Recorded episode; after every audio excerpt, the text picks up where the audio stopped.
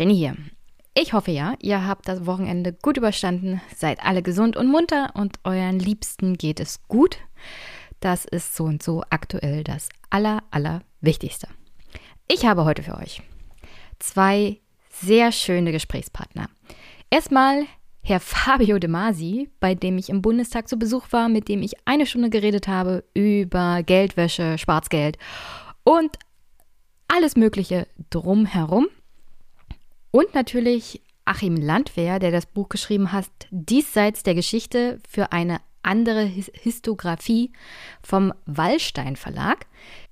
Ich finde, das sind heute mal zwei Themen, die vielleicht für ein bisschen Abwechslung sorgen. Ich empfehle vor allem das Gespräch mit Achim Landwehr. Natürlich auch das mit Fabio Domasi, keine Frage. Aber Herr Landwehr ist halt Historiker und wir haben nicht nur über sein Buch gesprochen, sondern auch aktuell die Lage an der Universität und wie er das so einschätzt. Und es ist halt auch mal ein anderes Thema, wa? sich darüber Gedanken zu machen, wie wir so als Gesellschaft mit unserer Geschichte umgehen, wie wir sie erzählen und ob es vielleicht eine andere Art und Weise gibt, Geschichte zu erzählen. Insofern freue ich mich sehr, dass Herr Landwehr hier zu Gast war und ja, dass er die Zeit gefunden hat für ein Podcastgespräch. Und ich werde mal versuchen, hin und wieder so generell auch mit Historikern zu sprechen, weil ich so ein klein bisschen verliebt auch in Geschichte bin. Mein Studium habe ich ja mit Geschichtswissenschaften tatsächlich angefangen. Und nichts ist spannender als sich auch mal die Vergangenheit anzugucken. Nicht nur die europäische Vergangenheit, sondern so generell Weltgeschichte ist unglaublich interessant und unglaublich spannend. Und ich möchte natürlich nicht weiter teasern. Ihr könnt euch ja die beiden Gespräche gleich im Anschluss anhören. Aber zuerst kommen wir zu den Kommentaren zu den letzten Folgen.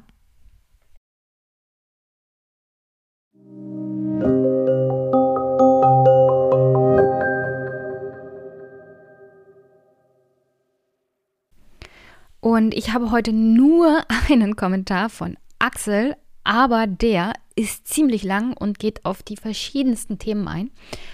Und es ist halt ein sehr monologisierender Kommentar, 15 Minuten lang. Und da es halt unter anderem um Pflege, Sachsenbashing etc. geht, würde ich ihn trotzdem mal empfehlen und spiele ihn hier einfach mal ab und dann auf alle Fälle, herzlichen Dank, Axel, dass du ihn eingesprochen hast und mir ihn nicht äh, schriftlich zukommen hast lassen, sondern äh, dich selber drum gekümmert hast. Also danke dafür auf alle Fälle. Liebe Hörerinnen und Hörer, hallo liebe Jenny. Mein Name ist Axel, ich bin 36 und ich komme aus Sachsen. Und ich wollte jetzt eigentlich einen längeren Kommentar schreiben, aber da ich ja weiß, dass Jenny das eigentlich nicht mag, wenn sie lange Kommentare vorlesen muss, dachte ich einfach mal, ich breche ein wenig was ein. Oder ich versuche es zumindest. Es geht natürlich um die Corona-Pandemie. Und ich wollte einfach mal ein paar Gedanken aufsagen. Und ja, es wird jetzt ein ziemlicher Rant. Also, wer das schon bei Jenny nicht mag, dass gerantet wird, wird jetzt bei mir nicht unbedingt besser. Ich finde das einfach schrecklich, wenn jetzt wieder Sachsenbashing gemacht wird. Ja, die Demo vom letzten Samstag, die kann man und die muss man kritisieren. Aber was bringt Sachsenbashing? Was bringt es, wenn wenn Twitter und Facebook und alle Leute jetzt so sagen, ja, der Michael Kretschmer, der ist doch auf dem rechten Auge blind und alles und ist doch auch bloß ein verkappter Nazi und überhaupt Failed State und Bibabo und bla bla bla. Ja, gerade Michael Kretschmer, der gegen den Widerstand seiner Partei letztes Jahr statt mit der AfD zu koalieren, mit den Grünen koaliert mit den Grünen, mit den sächsischen Grünen, die hier teilweise noch linker sind als die Linke selbst, ja. CDU und Grüne, die hassen sich hier, ja, und dass er noch eher mit den Grünen koaliert als mit der AfD, das zeigt eigentlich, Michael Kretschmer, das ist kein Rechter. Es ist auch kein verkappter Nazi. Das, es gibt nichts, was ihn irgendwie ferner liegt. Und er versucht eigentlich auch seit Jahren eine Kommunikation der Verständigung und des Brückenbauens zu betreiben. Und das ist etwas, auch wenn ich politisch nicht immer mit ihnen auf einer Wellenlänge bin, aber das ist etwas, wofür ich ihn respektiere, wofür ich ihn auch sehr, sehr schätze. Und weswegen ich auch denke, dass er direkt nach Bodo Ramelow einer der besten Ministerpräsidenten ist, die wir hier in Deutschland haben können. Und da können sich mal so, äh, so ja Scharfmacher und Pseudoköniger wie der, wie der Söder aus Bayern, ja, Igitt, ja, Söder, ja, also die können sich da mal eine Scheibe oder zwei oder drei von so Politikern wie Michael Kretschmer einfach mal abschneiden. So viel dazu. Aber gleichzeitig ist dieser Hass auf diese Demonstration der ist auch nicht zielführend, weil er ablenkt, dieser Hass, und weil er den Blick darauf versteckt oder überdeckt, was die wirklichen Probleme in dieser Pandemie sind. Meiner Ansicht nach ist das dringendste Problem, dass in den letzten drei Jahrzehnten das Gesundheitssystem radikal an die Wand gefahren wurde. Das fing damit an, dass man in den 90ern angefangen hat, Krankenhäuser zu privatisieren. Heute hast du kaum noch ein Krankenhaus, was nicht zu einer Aktiengesellschaft gehört. Ne?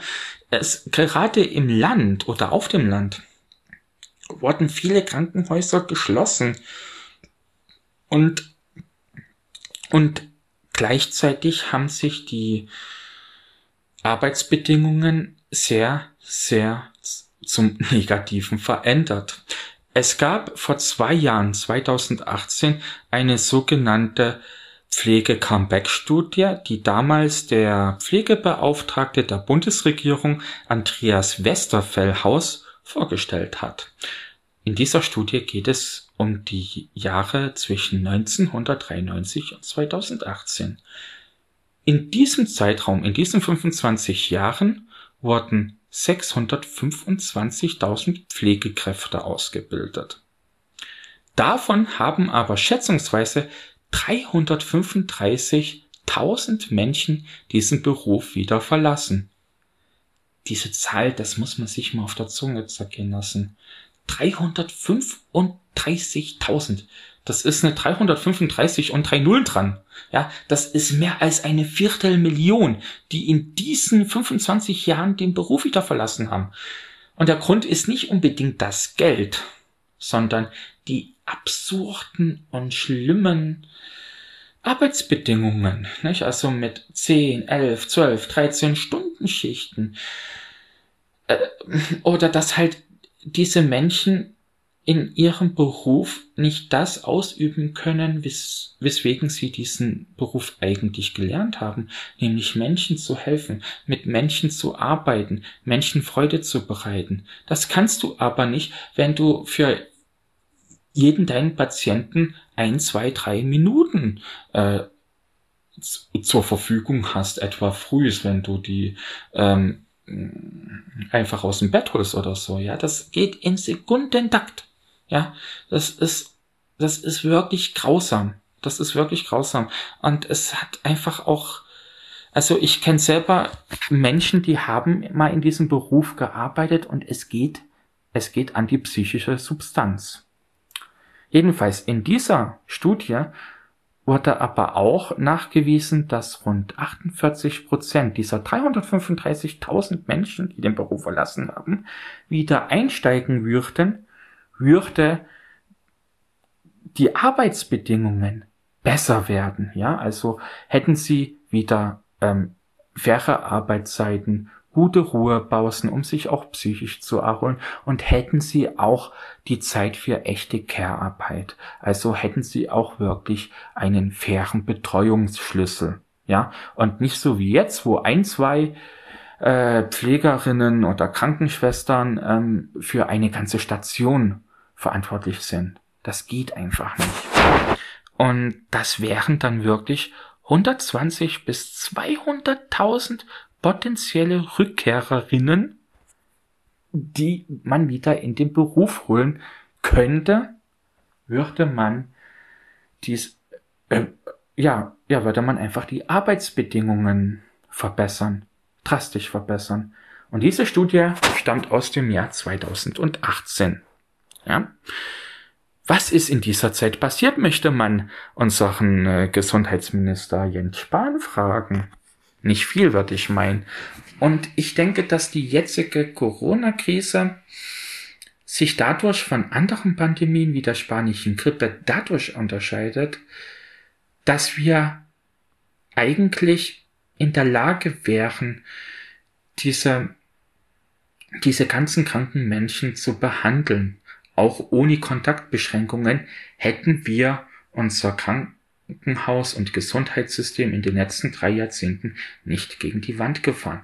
Das ist ja nicht nur hier in Deutschland so, das ist ja in nahezu allen Ländern passiert, dass man immer gesagt hat, ja, wir müssen jetzt neoliberal sein, es muss jetzt alles schlanker und effektiver sein und es hat ja auch einen Grund, warum gerade in den USA, das Land mit den mit den schlimmsten Gesundheitssystemen der Welt, warum da die Toten so hoch sind.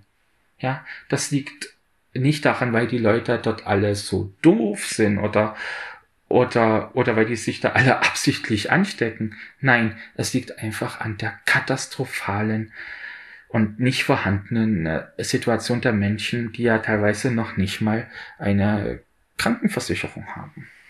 Das ist der Grund. Und ich denke, das wird nach der Pandemie auch nicht besser. Denn ich kenne auch einige Menschen, die im Krankenhaus arbeiten und die sagen, wir versuchen jetzt die Krise noch irgendwie durchzustehen, aber danach kann ich dir sagen, wird es hier einige geben, die, die aufhören werden. Vielleicht für ein halbes Jahr, vielleicht für ein Jahr, vielleicht auch für immer und gar nicht mehr wiederkommen. Und das ist eine reale Gefahr und ich, und ich finde das wirklich schrecklich, dass darüber niemand redet.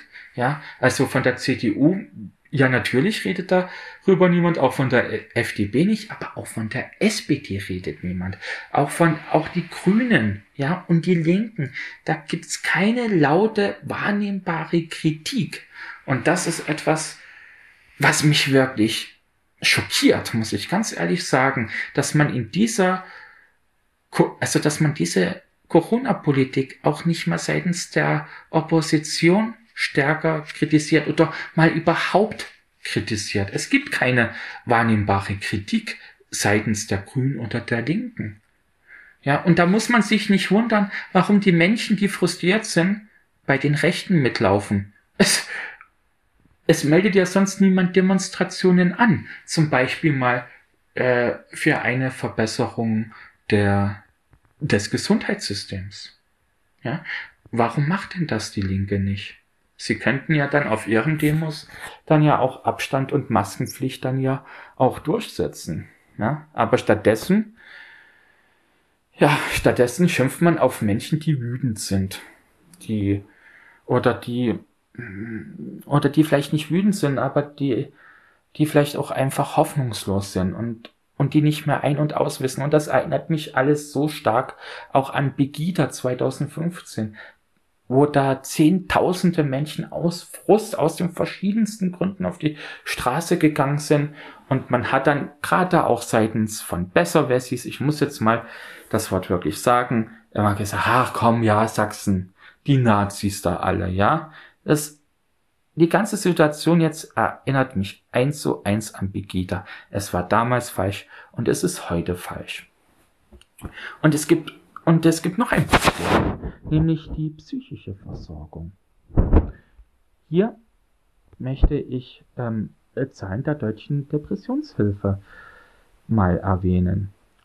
Vor Corona hat man geschätzt, dass insgesamt im Laufe eines Jahres 8,2 Prozent der deutschen Bevölkerung an Depressionen erkrankt sind. Das entspricht ungefähr 5,3 Millionen Menschen. Depressionen waren also schon vor Corona eine Volkskrankheit, über die leider niemand spricht. Das ist ein Tabuthema. genauso wie Suizid. Im Jahr 2015 starben mehr Menschen durch Suizid, nämlich 10.080 Menschen, als durch Drogen, Verkehrsunfälle und HIV gemeinsam. Das ist eine Riesenzahl. 10.080 Menschen, die sich durch Suizid im Jahr 2015 umgebracht haben. Und warum erzähle ich das? Weil in den letzten Wochen Studien veröffentlicht wurden, die belegten, dass vier bis fünfmal so viele Menschen in diesem Jahr in Deutschland ähm, Erscheinungen an Depressionen ähm, gezeigt haben. Vier bis fünfmal so viele wie in den Jahren zuvor. Das ist unfassbar viel. Und das ist auch deswegen ein Problem, weil schon vor, äh, weil schon vor Corona die psychotherapeutische Versorgung, ich sage es jetzt einfach mal so krass wie es ist, zusammengebrochen ist. Ja, also wenn du auch schon vor zwei, drei, vier, fünf Jahren ähm, auf eine notwendige Therapie äh, dich angemeldet hast, ha hattest du immer eine Wartezeit zwischen eins bis zwei Jahren. So. Und wenn wir jetzt sagen, dass Depressionen nochmal stark zunehmen und auch Angst oder Panikstörungen, dann, dann fehlt mir jede Fantasie, wie man das jetzt in den nächsten Jahren auffangen will. Denn das Tückische an diesen Erkrankungen ist, je länger diese bestehen, desto größer ist dann auch die Gefahr, dass diese chronisch werden. Und dann ist eine Therapie noch ziemlich schwer. Ich selber weiß, wovon ich rede, denn ich leide seit meiner Jugend an posttraumatischer Belastungsstörung. Hätte damals alles in meiner Jugend therapiert werden müssen, wurde nicht getan. Heute muss ich mit dem Scheiß leben bis zu meinem Lebensende. Ich bin arbeitsunfähig und ich denke, das wird noch vielen anderen Menschen genauso gehen. Und das sind so die Probleme, wo ich denke, darüber sollten wir gesellschaftlich reden. Darüber sollten unsere Medien einfach mal aufklären. Und darüber sollte auch endlich mal die Opposition, vor allem die Grünen und die Linken, ja, das Schweigen darüber verlieren, ja. Es geht nicht einfach nur um Einsamkeit. Einsamkeit, ähm, das ist zwar auch eine schlimme Sache, aber Einsamkeit kann auch zu Depressionen führen. Und wenn das dann einmal passiert ist in diesen Zeiten, wie gesagt, mir, mir will wirklich die Fantasie fehlen, wie man das dann auffangen will, wo wir doch sowieso schon viel zu wenige Psychotherapeutinnen und Therapeuten haben. Ich hoffe, ich konnte euch damit ein wenig zum Nachdenken anregen und ja, ich wünsche euch noch weiterhin viel Freude mit Jennys Podcast und Jenny wünsche ich noch viel Freude bei der weiteren Aufnahme. Adieu.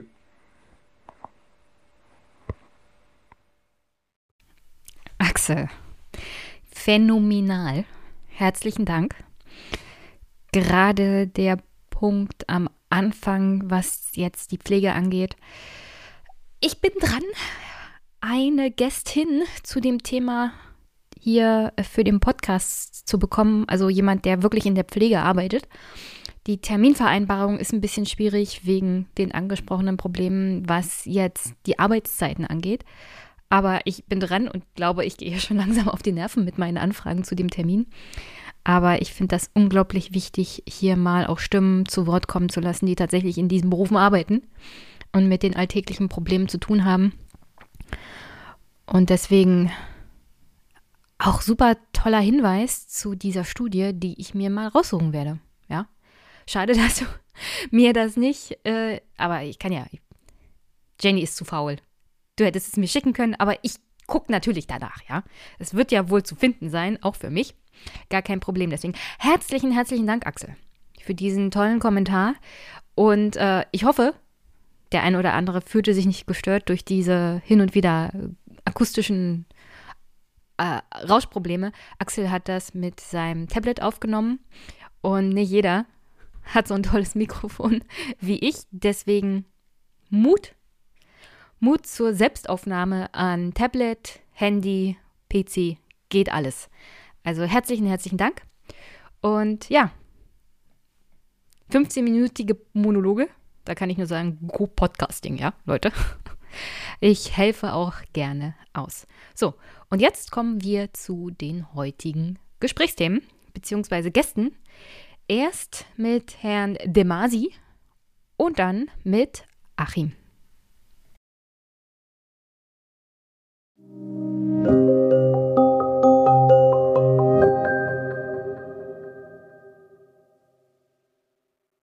Guten Abend, liebe Hörerinnen und Hörer. Ich bin heute im Deutschen Bundestag, genauer gesagt in einem Abgeordnetenbüro. Und wer bist du nochmal? Fabio De Masi. Ich bin stellvertretender Vorsitzender der Linksfraktion und Mitglied im Wirecard-Untersuchungsausschuss. Sehr gut. Ähm, bevor wir hier loslegen, wir sind, glaube ich, beide ein bisschen geredet. Du hast gerade erzählt, du hattest mehr Schlaf als ich. Äh, nee, du hattest weniger Schlaf als ich. Ähm, ist ein ganz blöder Tag heute.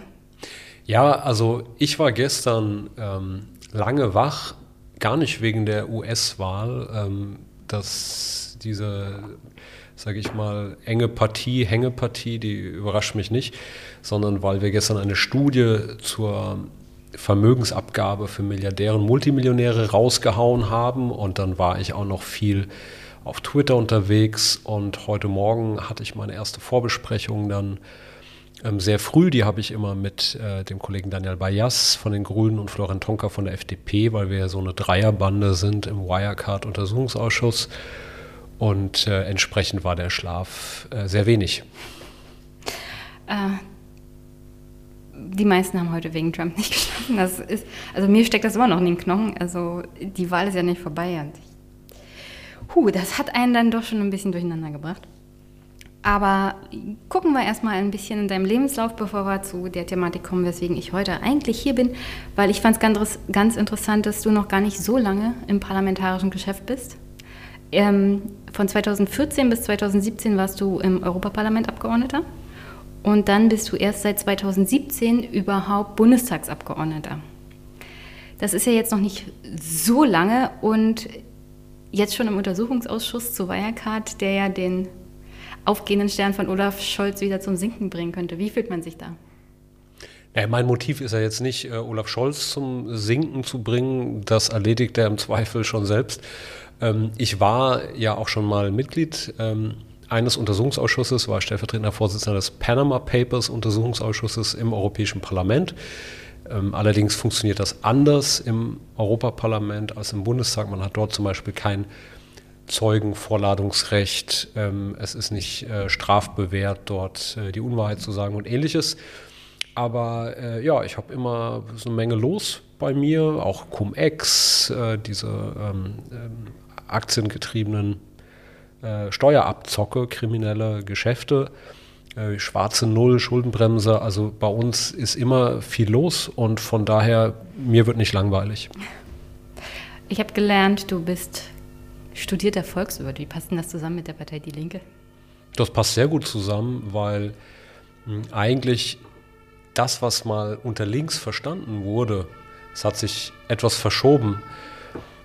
Ja, vor allem auch war, die Wirtschaft umzukrempeln, weil ähm, die klassische linke Idee war immer, man will Politik machen im Interesse einer großen Mehrheit der Bevölkerung, die eben davon abhängig sind, ihre Arbeitskraft zu verkaufen. Und ich mache das mal an einem Beispiel. Wenn man heute über Klimawandel diskutiert, ähm, reicht es nicht, zum Beispiel jetzt irgendwie Appelle zu machen, dass man jetzt mal, äh, weiß ich nicht, sein Bioschnitzel kaufen soll, weil äh, ich sag mal, äh, ein Professor oder jemand wie ich, der vielleicht ein höheres ökologisches Bewusstsein hat, der hat einen viel höheren ökologischen Fußabdruck, dem was er verbraucht, als vielleicht irgendein Malocher im Wedding, der keinen Bock auf Mülltrennung hat. Und deswegen kommt es darauf an, dass wir eben auch die Wirtschaft so umbauen, dass äh, es eben im Ergebnis nicht nur jetzt unsere eigene Moral oder unsere eigene Haltung befriedigt, sondern wirklich etwas für die Umwelt bewirkt.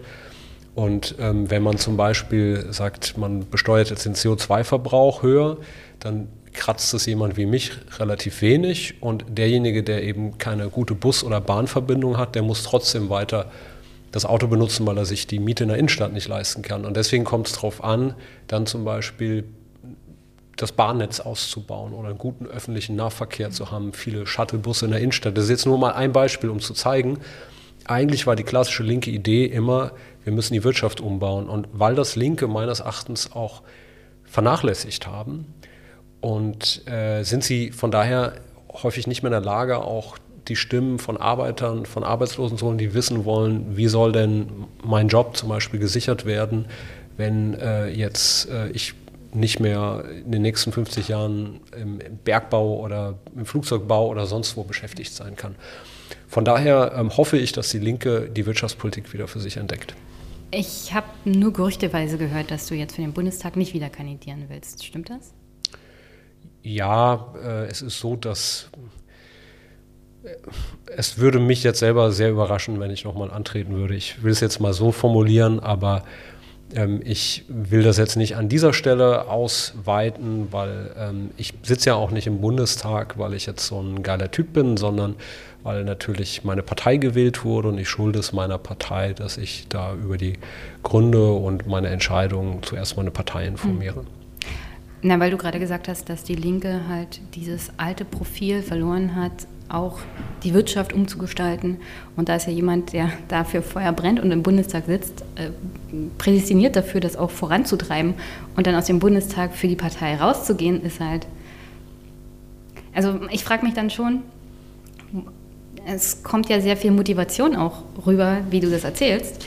Und dann zu sagen, also ich möchte aber aus dem Bundestag rausgehen, also ich finde es ganz gut, wenn sich Bundestagsabgeordnete nicht immer nach den, an den Füßen nach vorne aus dem Bundestag ähm, äh, raustragen lassen, dass man die irgendwie erst ähm, feststellen muss, ob die überhaupt noch leben oder so.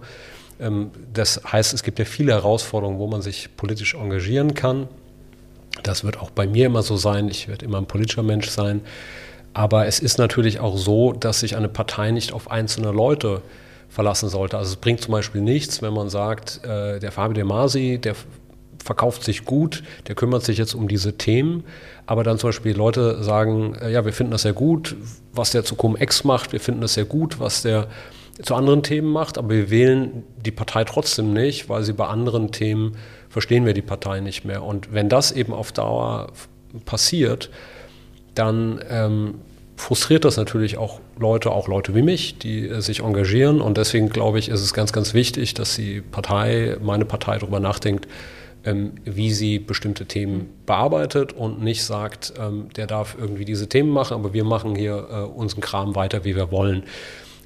Wie gesagt, ich werde mich dazu zum richtigen Zeitpunkt ähm, äußern, aber äh, die Welt geht jetzt auch nicht unter. Es äh, hören dauernd äh, Bundestagsabgeordnete auf, fangen neue an.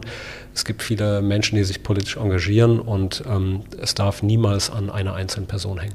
Ich wollte dich jetzt natürlich auch nicht drängeln, aber du bist ja nicht nur Mitglied bei Die Linke, du bist ja auch in einer anderen Partei Mitglied.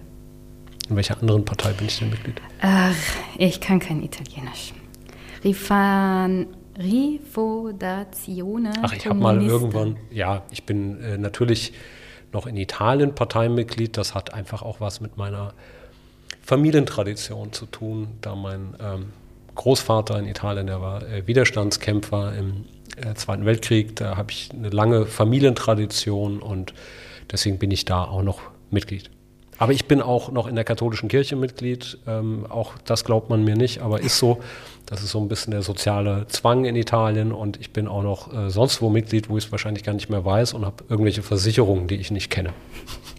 Meine Frage wäre ja, was würde denn dein Opa sagen zu den aktuellen Zuständen in Italien, also politischen Zuständen und in Deutschland? Also mein Opa war jemand, der ich glaube, nur wenige Jahre die Schule besucht hat. So genau weiß ich das ehrlich gesagt gar nicht. Ähm, aber der war sagen, ein sehr einfacher Mann, wie man sagt, der aber wusste, was ähm, richtig und was falsch ist. Und äh, der hatte eigentlich große Hoffnung mal in Europa gesetzt. Und als er dann älter wurde, hat er sich immer ähm, zunehmend verzweifelt geäußert. Also ich, es gibt so eine Szene, ich erinnere mich, wie ich mit meinem Opa, als ich kleiner war, einen Boxkampf geguckt habe zwischen einem ähm, polnischen und einem italienischen Boxer und er ist ein leidenschaftlicher Boxfan gewesen, weil ähm, bei allen Schrecken des Krieges war denen auch öfters langweilig, weil sie da halt irgendwo in den Bergen steckten und dann hat man versucht, sich irgendwie zu bewegen, zu beschäftigen und er hat angefangen zu boxen und dann habe ich ihn gefragt, Opa, für wen bist denn du? Und dann hat er gesagt, äh, das ist doch egal, wir sind ja alle Europäer. Und das hat mich als kleinen Jungen jetzt nicht so befriedigt. Ich wollte wissen, wer sozusagen vermöbelt werden soll. Und später, wenn ich ihn auf Europa angesprochen habe, dann war immer an allem Europa schuld, also am schlechten Wetter, den Fußballergebnissen. Und das zeigt ja, wenn ein Mann wie mein Großvater, der mal für diese Idee auch äh, gestanden hat, so enttäuscht ist, ähm, dass das äh, sehr gefährlich ist. Und er hat nie irgendwelche Ressentiments wie andere gegen Menschen aus anderen Ländern entwickelt, dass er grundsätzlich gegen äh, seine Haltung. Aber er hat zum Beispiel gesagt, ähm, oder er hat mitbekommen, wie Italien einfach immer unter Wasser gedrückt wird, auch durch die Wirtschaftspolitik auf europäischer Ebene. Also Italien, das wissen viele gar nicht in Deutschland, hat seit mehr als 25 Jahren Primärüberschüsse im Haushalt. Das sind Haushaltsüberschüsse vor Zinsen. Wenn man die Zins auf die alten Schulden dann mitnimmt, macht man, rutscht man trotzdem immer wieder ins Minus. Aber das heißt, die haben viel knackiger gespart, wie es so schön heißt, als in Deutschland. Aber sie sind trotzdem vom Schuldenberg nie runtergekommen, weil natürlich die Wirtschaft eingebrochen ist, weil nicht mehr investiert wurde.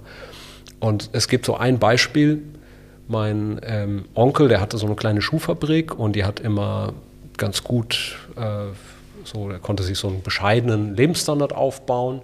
Die haben jetzt so italienische Schuhe eher fürs Massengeschäft produziert, einen Teil davon. Und irgendwann eben nicht, weil das sich das billiger in Osteuropa produzieren ließ. Und äh, dann hat sich mein Onkel immer so einen Kabuff eingesperrt, einen Schnaps getrunken, weil er Leute vor die Tür setzen musste, mit denen er zur Schule gegangen ist. Die kamen aus seinem Dorf. Und ich habe gesagt, naja, du kannst ja nicht die Löhne irgendwie aufs Niveau von Osteuropa drücken. Das funktioniert ja auch gar nicht. Sondern du musst einen hochwertigeren italienischen Herrenschuh machen, den du dann vielleicht weniger produzierst, aber dafür mehr davon verkaufst. Da hat er immer gesagt, naja, aber dann muss ich einen Kredit aufnehmen und dein Cousin, also mein Sohn und deine Cousine, meine Tochter, die wollen das Unternehmen ja gar nicht fortführen. Und diese Geschichte von meinem Onkel, die erklärt das italienische Dilemma. Also Italien hatte tolle Industrien, Textilindustrie, Modeindustrie, auch in der Automobilindustrie tolles Design, aber die haben nicht investiert. Und wer eben glaubt, dass man Europa aus der Krise führen kann ohne Investitionen, indem man immer nur die Löhne kürzt oder die Renten kürzt, das funktioniert nicht. Und wir haben das jetzt in der Corona-Krise gesehen. Also die dramatische Situation in Italien, die hatte eben auch damit zu tun, dass man Italien immer gesagt hat, ihr müsst eure Gesundheitsausgaben runterprügeln, äh, Krankenhäuser privatisieren und vieles andere mehr. Das war auch die EU-Kommission in Europa. Wir kennen das aus diesem sogenannten europäischen Semester. Und insofern wäre wahrscheinlich mein Großvater sehr wütend über die Zustände, die wir jetzt haben. Auf welchem Weg siehst du denn da Deutschland, wenn du das mal mit Italien vergleichst? Weil auch hier haben wir ja schon seit einigen Jahren einen riesigen Investitionsstau, den wir vor uns hergetragen haben. Absolut. Vor wenigen Tagen erst hat der Bundesrechnungshof unter anderem den Bundesfinanzminister gerügt bezüglich der Corona-Rettungsinvestitionen, die ja nicht so richtig abgerufen werden. Was würdest du sagen, haben, hat Deutschland da irgendwas daraus gelernt in den letzten Monaten? Naja, Deutschland hat einen riesen Investitionsstau, das ist richtig. Und das ist auch ein Problem, weil wir in einer Phase sind, wo wir fundamentale Umbrüche haben in der Wirtschaft.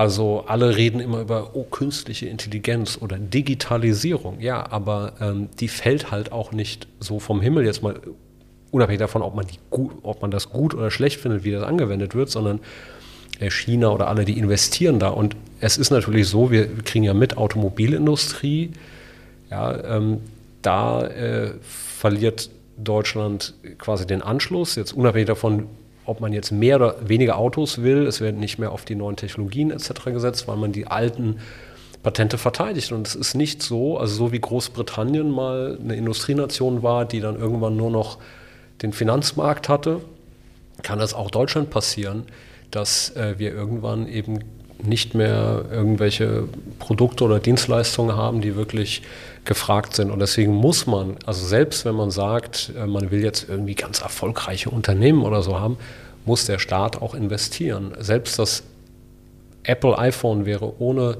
staatliche ähm, Investitionen nicht entstanden. Das Internet ist ein Ergebnis im Prinzip der Rüstungsforschung. Ich bin natürlich sehr gegen Rüstungsforschung, aber es ist eben auch ein Ergebnis von staatlicher Tätigkeit. Und da haben wir in Deutschland ein großes Problem. Und jetzt hat sich in Deutschland Folgendes getan. Alle haben immer die Schuldenbremse angebetet, äh, wie so vor so einem Altar.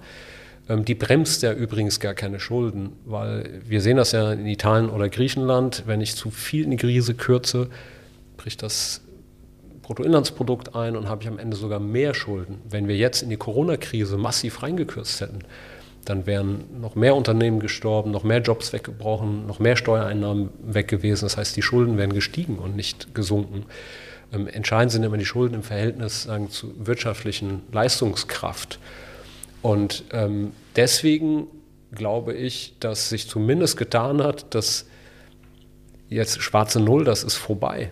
Und jetzt erzählen sie alle vor der Bundestagswahl, ja, wir kehren wieder zur Schuldenbremse zurück. Und dann muss man aber auch sagen, was das heißt. Wenn wir wirklich zur Schuldenbremse zurückkehren und von 100 auf 0 runterbremsen, gibt das eine dicke wirtschaftliche Bremsspur. Und dann muss man entweder die Investitionen oder Sozialstaat kürzen oder die Steuern erhöhen. Und wenn schon Steuern erhöhen, muss man sagen, für wen? Also für die kleinen Leute, für die Pflegekräfte, für die Kassiererinnen, für die Polizisten, die den Laden am Laufen gehalten haben oder für die Quants und Klattens. Ähm, da ist es meines Erachtens auch aus wirtschaftlicher Sicht vernünftiger, weil ich dadurch nicht die Wirtschaft abwürge, wenn ich denjenigen, die schon sehr viel haben, ähm, zumindest äh, den Zuwachs etwas begrenze, weil wir haben eine enorme Konzentration von Vermögen. Und eine letzte Bemerkung dazu.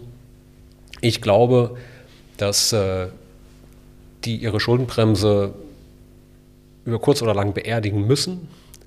Ähm, sie halten nur halt immer daran fest, und zwar nicht, weil sie glauben, dass das wirklich die Verschuldung senkt, sondern dadurch wird der Druck zum Beispiel aufrechterhalten, sowas zu machen, wie der Andi Scheuer, der Verkehrsminister, veranstaltet hat, nämlich die Autobahnen zu privatisieren. Und das ist dann am Ende teurer für die Steuerzahler, weil sie nämlich dann auch ähm, denjenigen, die die Autobahn betreiben, die Rendite mitfinanzieren müssen. Und deswegen hoffe ich, dass wir äh, da zu einem äh, Wandel kommen. Und äh, ich glaube, dass die Corona-Krise einige ja, Glaubenssätze in der deutschen Wirtschaftspolitik beerdigen wird. Ja, beten wir mal für. da würde ich tatsächlich mal für beten. Die Schulden bzw. Ausgaben des Staates sind ja die eine Seite, die andere Seite sind die Einnahmen. Du ähm, hast bist ja aktuell auch sehr viel in den Medien gerade vertreten wegen der Forderung Vermögensabgabe. Aber ich bin eigentlich wegen einem ganz anderen Thema hier, weil die Einnahmen könnten ja größer sein, wenn der Staat solche Dinge wie zum Beispiel Steuerflucht von Unternehmen, von Privatleuten, äh, legale Steuervermeidung, all solche Sachen vermeiden würde. Also einfach mal diese ganzen Stupflöcher stopfen. Gleichzeitig bist du ja aktuell in eine so, so eine Art Politthriller verwickelt. Wirecard. Und ich finde, all diese Dinge haben auch sehr viel zu tun mit dem Thema Geldwäsche. Also Steuerflucht, Steuervermeidung, Wirecard, überall ist Geldwäsche ein sehr, sehr großes Thema, weil nur dann, wenn man das Geld auch legal irgendwie waschen kann, am Staat vorbei, an den, an den Finanzämtern vorbei, kann man es auch wieder ausgeben, ohne dass man sich Gedanken machen muss, ob man noch einen Euro abgeben muss. Bevor wir zu diesem ganzen Komplex kommen, wen hättest du gerne, der dich spielt, wenn Wirecard verfilmt wird? Also ich werde gar nicht so gerne gespielt. Ich werde öfters verwechselt mit Daniel Brühl auf der Straße. Das Lustigste, was mir mal passiert ist, dass ich mit Daniel Brühl im selben Waschsalon stand und unsere Hemden wurden auch noch verwechselt und wir guckten uns beide an und mussten beide grinsen. Aber ähm, nein, also ich äh, will gerne etwas tun, damit dieser Wirecard-Krimi gelöst wird.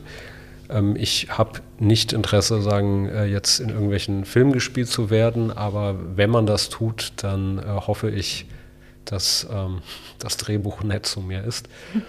Und ich glaube, was wichtig ist an dem Thema Geldwäsche, ist, also viele denken bei Geldwäsche an den 10-Euro-Schein, der in der Waschmaschine vergessen wird, aber tatsächlich geht es ja darum, dass wir einen riesigen Teil der Wirtschaft haben, die aus dunklen Geschäften besteht, aus kriminellen Geschäften. Das kann Waffenhandel, Menschenhandel, Prostitution, ähm, alle möglichen Dinge sein, Korruption.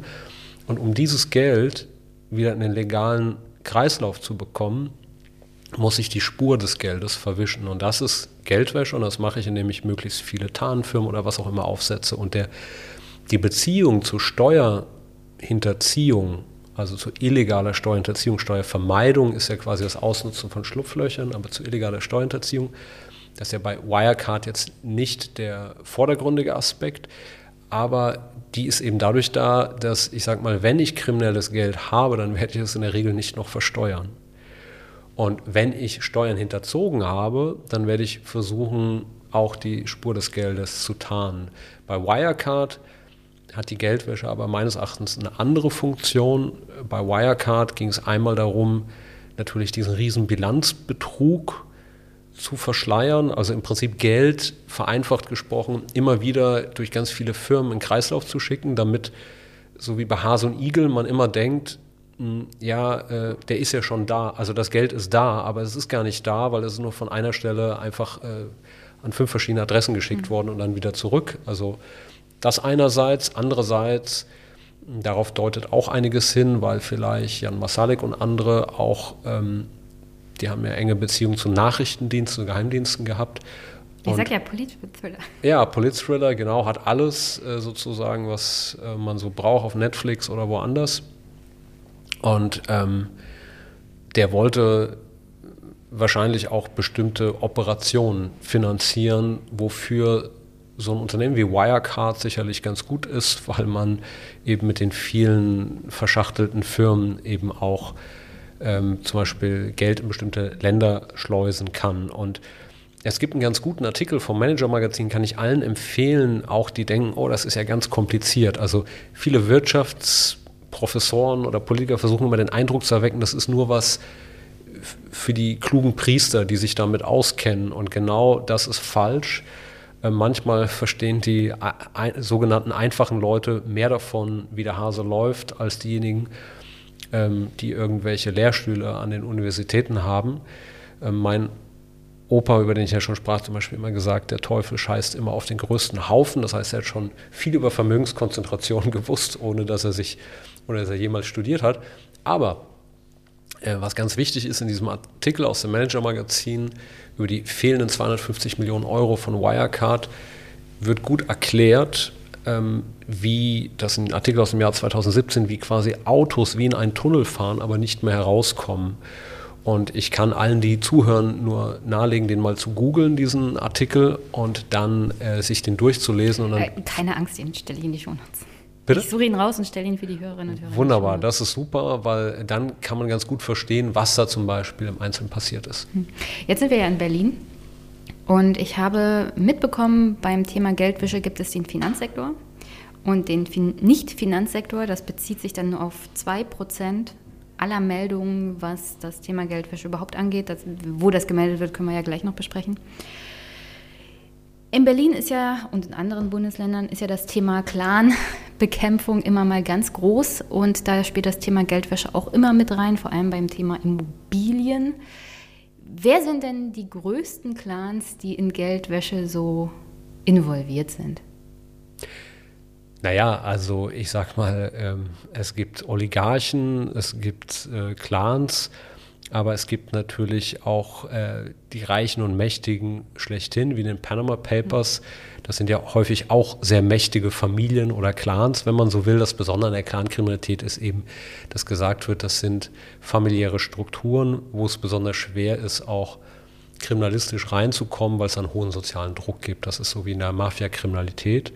Und äh, das ist auch ein reales Problem. Und das hat nichts damit zu tun, dass Menschen jetzt aus bestimmten Ländern krimineller wären oder irgendetwas, sondern es hat einfach damit zu tun, dass das eben teilweise familiäre Netzwerke sind, auch in Ländern, ich kenne das selber aus Süditalien, wo es eben wenig ökonomische Perspektiven gibt. Und dann ähm, gibt es sozusagen auch einen starken familiären Druck.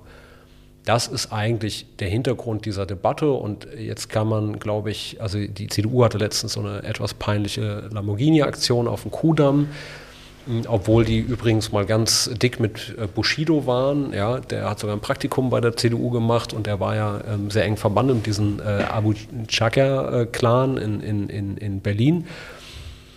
Und da wird natürlich auch viel, sage ich mal, das macht sich dann gut in der Bild-Zeitung. Mich interessiert, wer wirklich etwas gegen Finanzkriminalität in Deutschland tut. Und der Immobiliensektor ist ein Riesenproblem, weil das natürlich zusätzlich die Immobilienpreise treibt, wenn Deutschland wie ein Staubsauger viel schmutziges Geld anzieht und das hier quasi ein- und ausgecheckt wird, wie am Flughafen. Und der Immobiliensektor in Deutschland, wo in den letzten Jahren eben ein Boom war, der hat sich dafür sehr gut geeignet, weil ich kann sagen, schmutziges Geld, ich kann in Deutschland zum Beispiel eine Immobilie bar bezahlen aus dem argentinischen Rindslederkoffer. Ja? Und dann habe ich eine Immobilie und wenn ich die schnell wieder in einem liquiden Markt loswerde, ist mein Geld sauber. Mhm. Und das hat auch etwas damit zu tun, dass zum Beispiel die Eigentümer von Immobilien nicht richtig gut verzeichnet sind in Deutschland. Es gibt kein Immobilienregister und dass ich eben zum Beispiel keine Bargeldobergrenzen habe. Ich bin überhaupt kein Anhänger der Abschaffung des Bargelds. Soll jetzt nicht jede kleine Zahlung ja, sichtbar sein.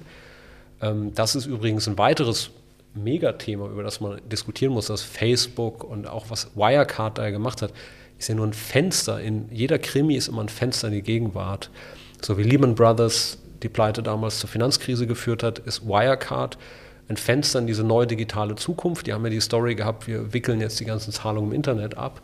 Und Facebook, ähm, die wollen eben auch groß ins Geldgeschäft rein und haben sehr viele Informationen über unsere Daten und wollen dann irgendwann so zu einer Mega-Schattenbank werden. Da ist die Deutsche Bank ein Kindergeburtstag dagegen. Und dieses ganze Geld, das da bewegt wird, das geht natürlich auch in, in viele dunkle Kanäle. Und ähm, der Immobiliensektor eignet sich von daher sehr gut. Der ist äh, sagen, sehr intransparent in Deutschland. Und da Deutschland eben so eine große Volkswirtschaft ist und schlechte Geldwäschegesetze hat, ist es besonders attraktiv für Geldwäsche. Ich wollte eigentlich darauf hinaus, dass man es sich halt einfach macht, gegen Clans vorzugehen. Die, also ich sehe das auch als Problem, Geldwäsche durch Immobilien, ganz klar. Aber wenn wir uns jetzt den aktuellen Skandal ist ja nicht, noch nicht so lange her, erst ein paar Wochen über FinCEN-Files angucken, dann müsste man eigentlich sagen, die wirklich großen Verbrecherclans sind die Banken. Naja, aber Und die Banken, das ähm, will ich nur dazu sagen, das ist mir ganz wichtig, weil ich höre das auch öfters in linken Diskussionen.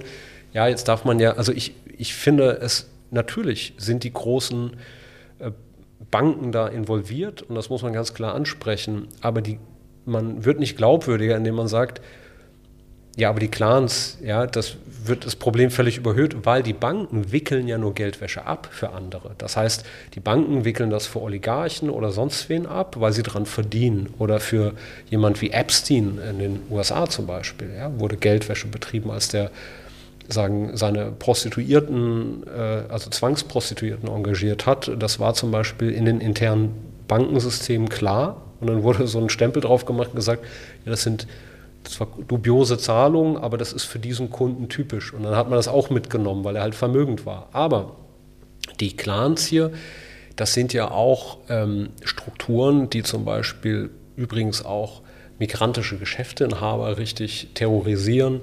Da werden ähm, Leute, die keine Rechte haben auf dem Bau und, und eben zu schmutzigen Löhnen arbeiten müssen, in irgendwelche Schimmelbuden gezwängt. Und die Jungs haben fette Villen und ähm, Ferraris. Und insofern äh, muss man die, gegen die genauso hart vorgehen. Ich finde, das ist auch, äh, auch eine Linke muss sozusagen Interesse haben, dass ähm, einfach auch ein Vertrauen in die Durchsetzung also Bekämpfung von Finanzkriminalität und Durchsetzung des Rechtsstaates ähm, existiert. Und wenn das im Gefühl der Leute nicht mehr so ist, dann hat das sehr ernsthafte Konsequenzen. Deswegen sage ich, ich kümmere mich um alle Clans. Ja, das äh, kann der Warburg-Clan äh, oder, Jahresklan bei, bei Cum-Ex sein. Mm, aber ich kümmere mich auch äh, um die Jungs hier, weil äh, ich einfach glaube, dass wir beides nicht tolerieren können. Ja, ich wollte das nicht gegeneinander aufwiegen. Ich meinte nur, es ist halt leicht, äh, gegen Berliner Clans vorzugehen, während man im Bundestag sitzt und äh, mit der Lobby von dem einen oder anderen Warburg-Bankern vielleicht zusammensitzt und sich dann äh, leichte Gesetze macht für die Banken, Klar, die auch gibt, in der Verantwortung sind. Es gibt eine sehr, ähm, sage ich mal, selektive Behandlung von Kriminellen. Ich sage das mal so, weil ähm, ich meine, als sich Olaf Scholz mit dem Warburg-Bankier Olearus getroffen hat, war er immerhin beschuldigt an einem Ermittlungsverfahren. Und trotzdem hatte ihm sein Amtszimmer ähm, geöffnet. Ich habe mal im Hamburger Abendblatt gesagt, ähm, Felix Osmani, den bekannten äh, kriminellen ähm, Immobilienhai, hätte er den dann auch empfangen, ja, wenn er um einen Termin gebeten hätte. Also natürlich gibt es das. Ähm, allerdings äh, ist man immer erfolgreicher meines Erachtens, wenn man dann sich äh, in, in jedweder Form gegen diese Finanzkriminalität stellt. Und äh, natürlich klar, äh, gibt es politische Kräfte, die nur auf das eine gucken, um den Boulevard zu bedienen und davon abzulenken, dass es das andere gibt, was vielleicht auch in der, in der oder was nicht vielleicht, sondern was sicherlich in der ökonomischen Dimension, das, was über die Banken läuft, viel, viel, viel größer ist. Aber ähm, trotzdem darf man auch das andere nicht äh, ignorieren. Und wenn man beides macht, finde ich, hat man gute Karten, auch die Unterstützung der Bevölkerung zu bekommen. Wie groß ist das Problem der Geldwäsche in Deutschland, so jetzt mal ungefähr in Zahlen ausgedrückt? Ja, das weiß man ja nicht genau, weil da, ich sage mal, die Eigenschaft von Geldwäsche ist ja, dass man wäscht, damit das keiner mitbekommt. Aber man hat Schätzungen, Dunkelfeldstudie gibt es, glaube ich, von der Universität Halle. Und man kann schon sagen, dass man da so von 100 Milliarden Euro jährlich ausgeht, also ein Drittel des Bundeshaushalts, eines normalen, also eines Nicht-Corona-Haushaltes sozusagen, ähm, ist das schon. Und das äh, ist viel. Ja? Also das macht viel aus und äh, deswegen ist es ein enormes Problem. Olaf Scholz hat mal gesagt, dass Bekämpfung von Geldwäsche sehr kompliziert ist. Wie bekämpft man denn Geldwäsche? Also erstmal braucht man Transparenz, weil ähm, das Tax Justice Network, also Netzwerk Steuergerechtigkeit, die sprechen gar nicht von Steueroasen, sondern weil sie eben auch diesen Komplex Verschleierung, Verdunklung, Geldwäsche immer mit im Blick haben, reden die von Schattenfinanzplätzen. Warum? Weil nichts stört die Geldwäsche mehr als das Licht. Ja, wenn Licht reinkommt. Und deswegen brauche ich erstmal gute Daten, gute Transparenz. Das heißt, ich brauche ein Verzeichnis der wahren Eigentümer von Firmen. Wir haben zum Beispiel äh, in Deutschland ein Transparenzregister, aber ich komme da nur rein, wenn ich mehr als 25 Prozent Anteile äh, als wirtschaftlich Berechtigter der Firma habe. Und deswegen mit fünf Leuten, wenn ich mich mit fünf Leuten zusammenschließe, dann hat jeder nur 20 Prozent und dann stehe ich da nicht drin. Dann stehen auch häufig falsche Angaben drin. Dann brauche ich natürlich auch Kontrollen und Strafen. Und äh, vor, du hast angesprochen, Finanzsektor und Nicht-Finanzsektor. Finanzsektor sind die Banken, die melden mittlerweile ganz viel, relativ viel aber haben trotzdem ihre internen Kontrollsysteme, sind immer noch ein Problem. Aber dann gibt es den Nicht-Finanzsektor, also Immobilien, wo häufig Transaktionen über Notare laufen. Und Notare mussten bisher eigentlich gar nicht melden, wenn sie nicht wussten, da passiert eine Straftat. Aber eine Geldwäsche-Verdachtsmeldung soll ja überhaupt erstmal dem Verdacht nachgehen. Und äh, wenn man das so vergleicht, in Italien gab es dann äh, irgendwas zwischen 3.000 und 5.000 Meldungen pro Jahr von Notaren und in Deutschland waren es dann zwischen 15 und 30.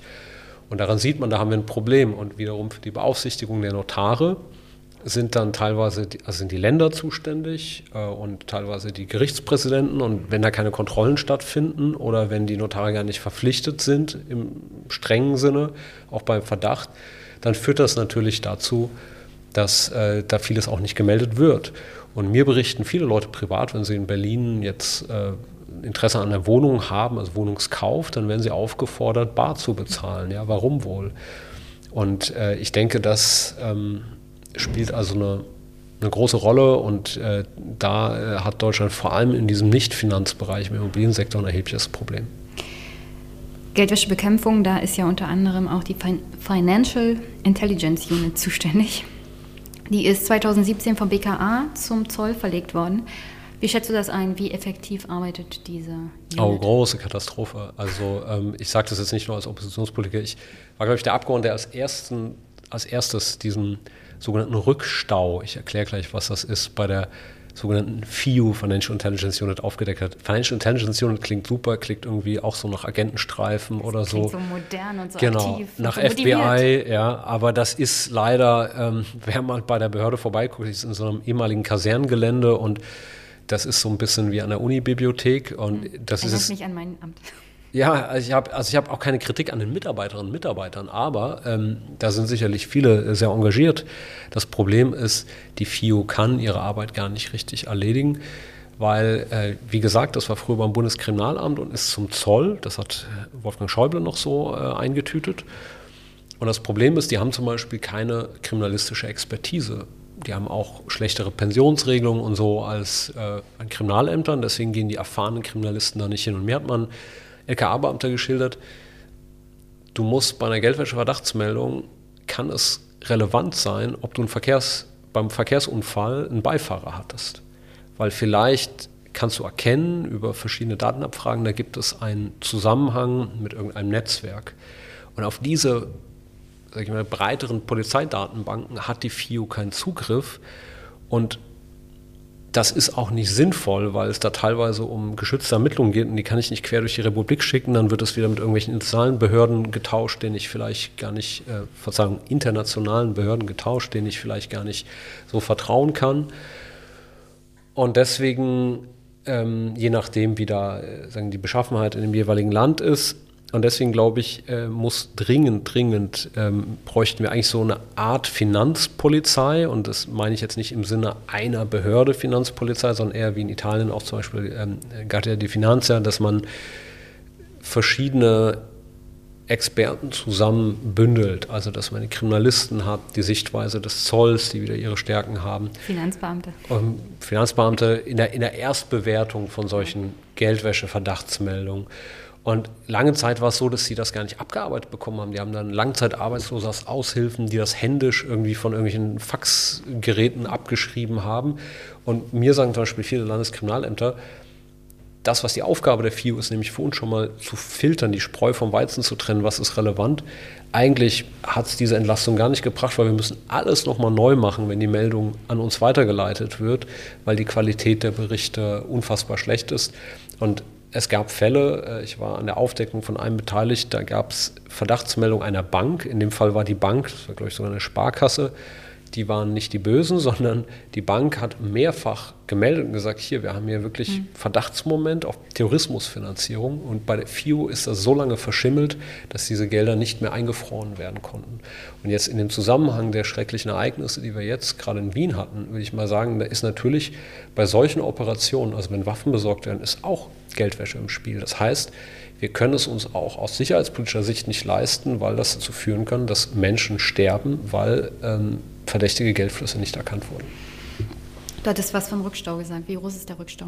Der Rückstau war damals sehr groß. Also da ging es, glaube ich, dann immer um mehrere Zehntausend unbearbeitete Geldwäsche-Verdachtsmeldungen. Den haben sie dann eine Zeit lang abgebaut gehabt, dann ist er wieder angewachsen. Ich habe die aktuelle Zahl jetzt lange nicht mehr abgefragt, weil mich das mittlerweile sogar langweilt. Das Problem ist nämlich gar nicht nur, wie viel jetzt bearbeitet ist oder nicht. Die schieben das jetzt in so eine Art Quarantäne-Datei und sagen immer, ja, das ist im Monitoring. Das Problem ist ja auch die Qualität der Analysen und die ist eben sehr schlecht. Also würde es nicht einfach ausreichen, mehr Personal zur Verfügung zu stellen, sondern es wäre schon sinnvoller, eine Umstrukturierung vorzunehmen. Ja, also mehr Personal alleine hilft nicht, sondern auch die Frage, welches Personal, weil auch die beste IT ersetzt ja keine kriminalistische Spürnase. Das heißt, ich brauche auch jemanden, der Anhaltspunkte für Geldwäsche versteht. Und wenn ich das eben nicht habe, dann ähm, nützt mir auch mehr Personal alleine nichts.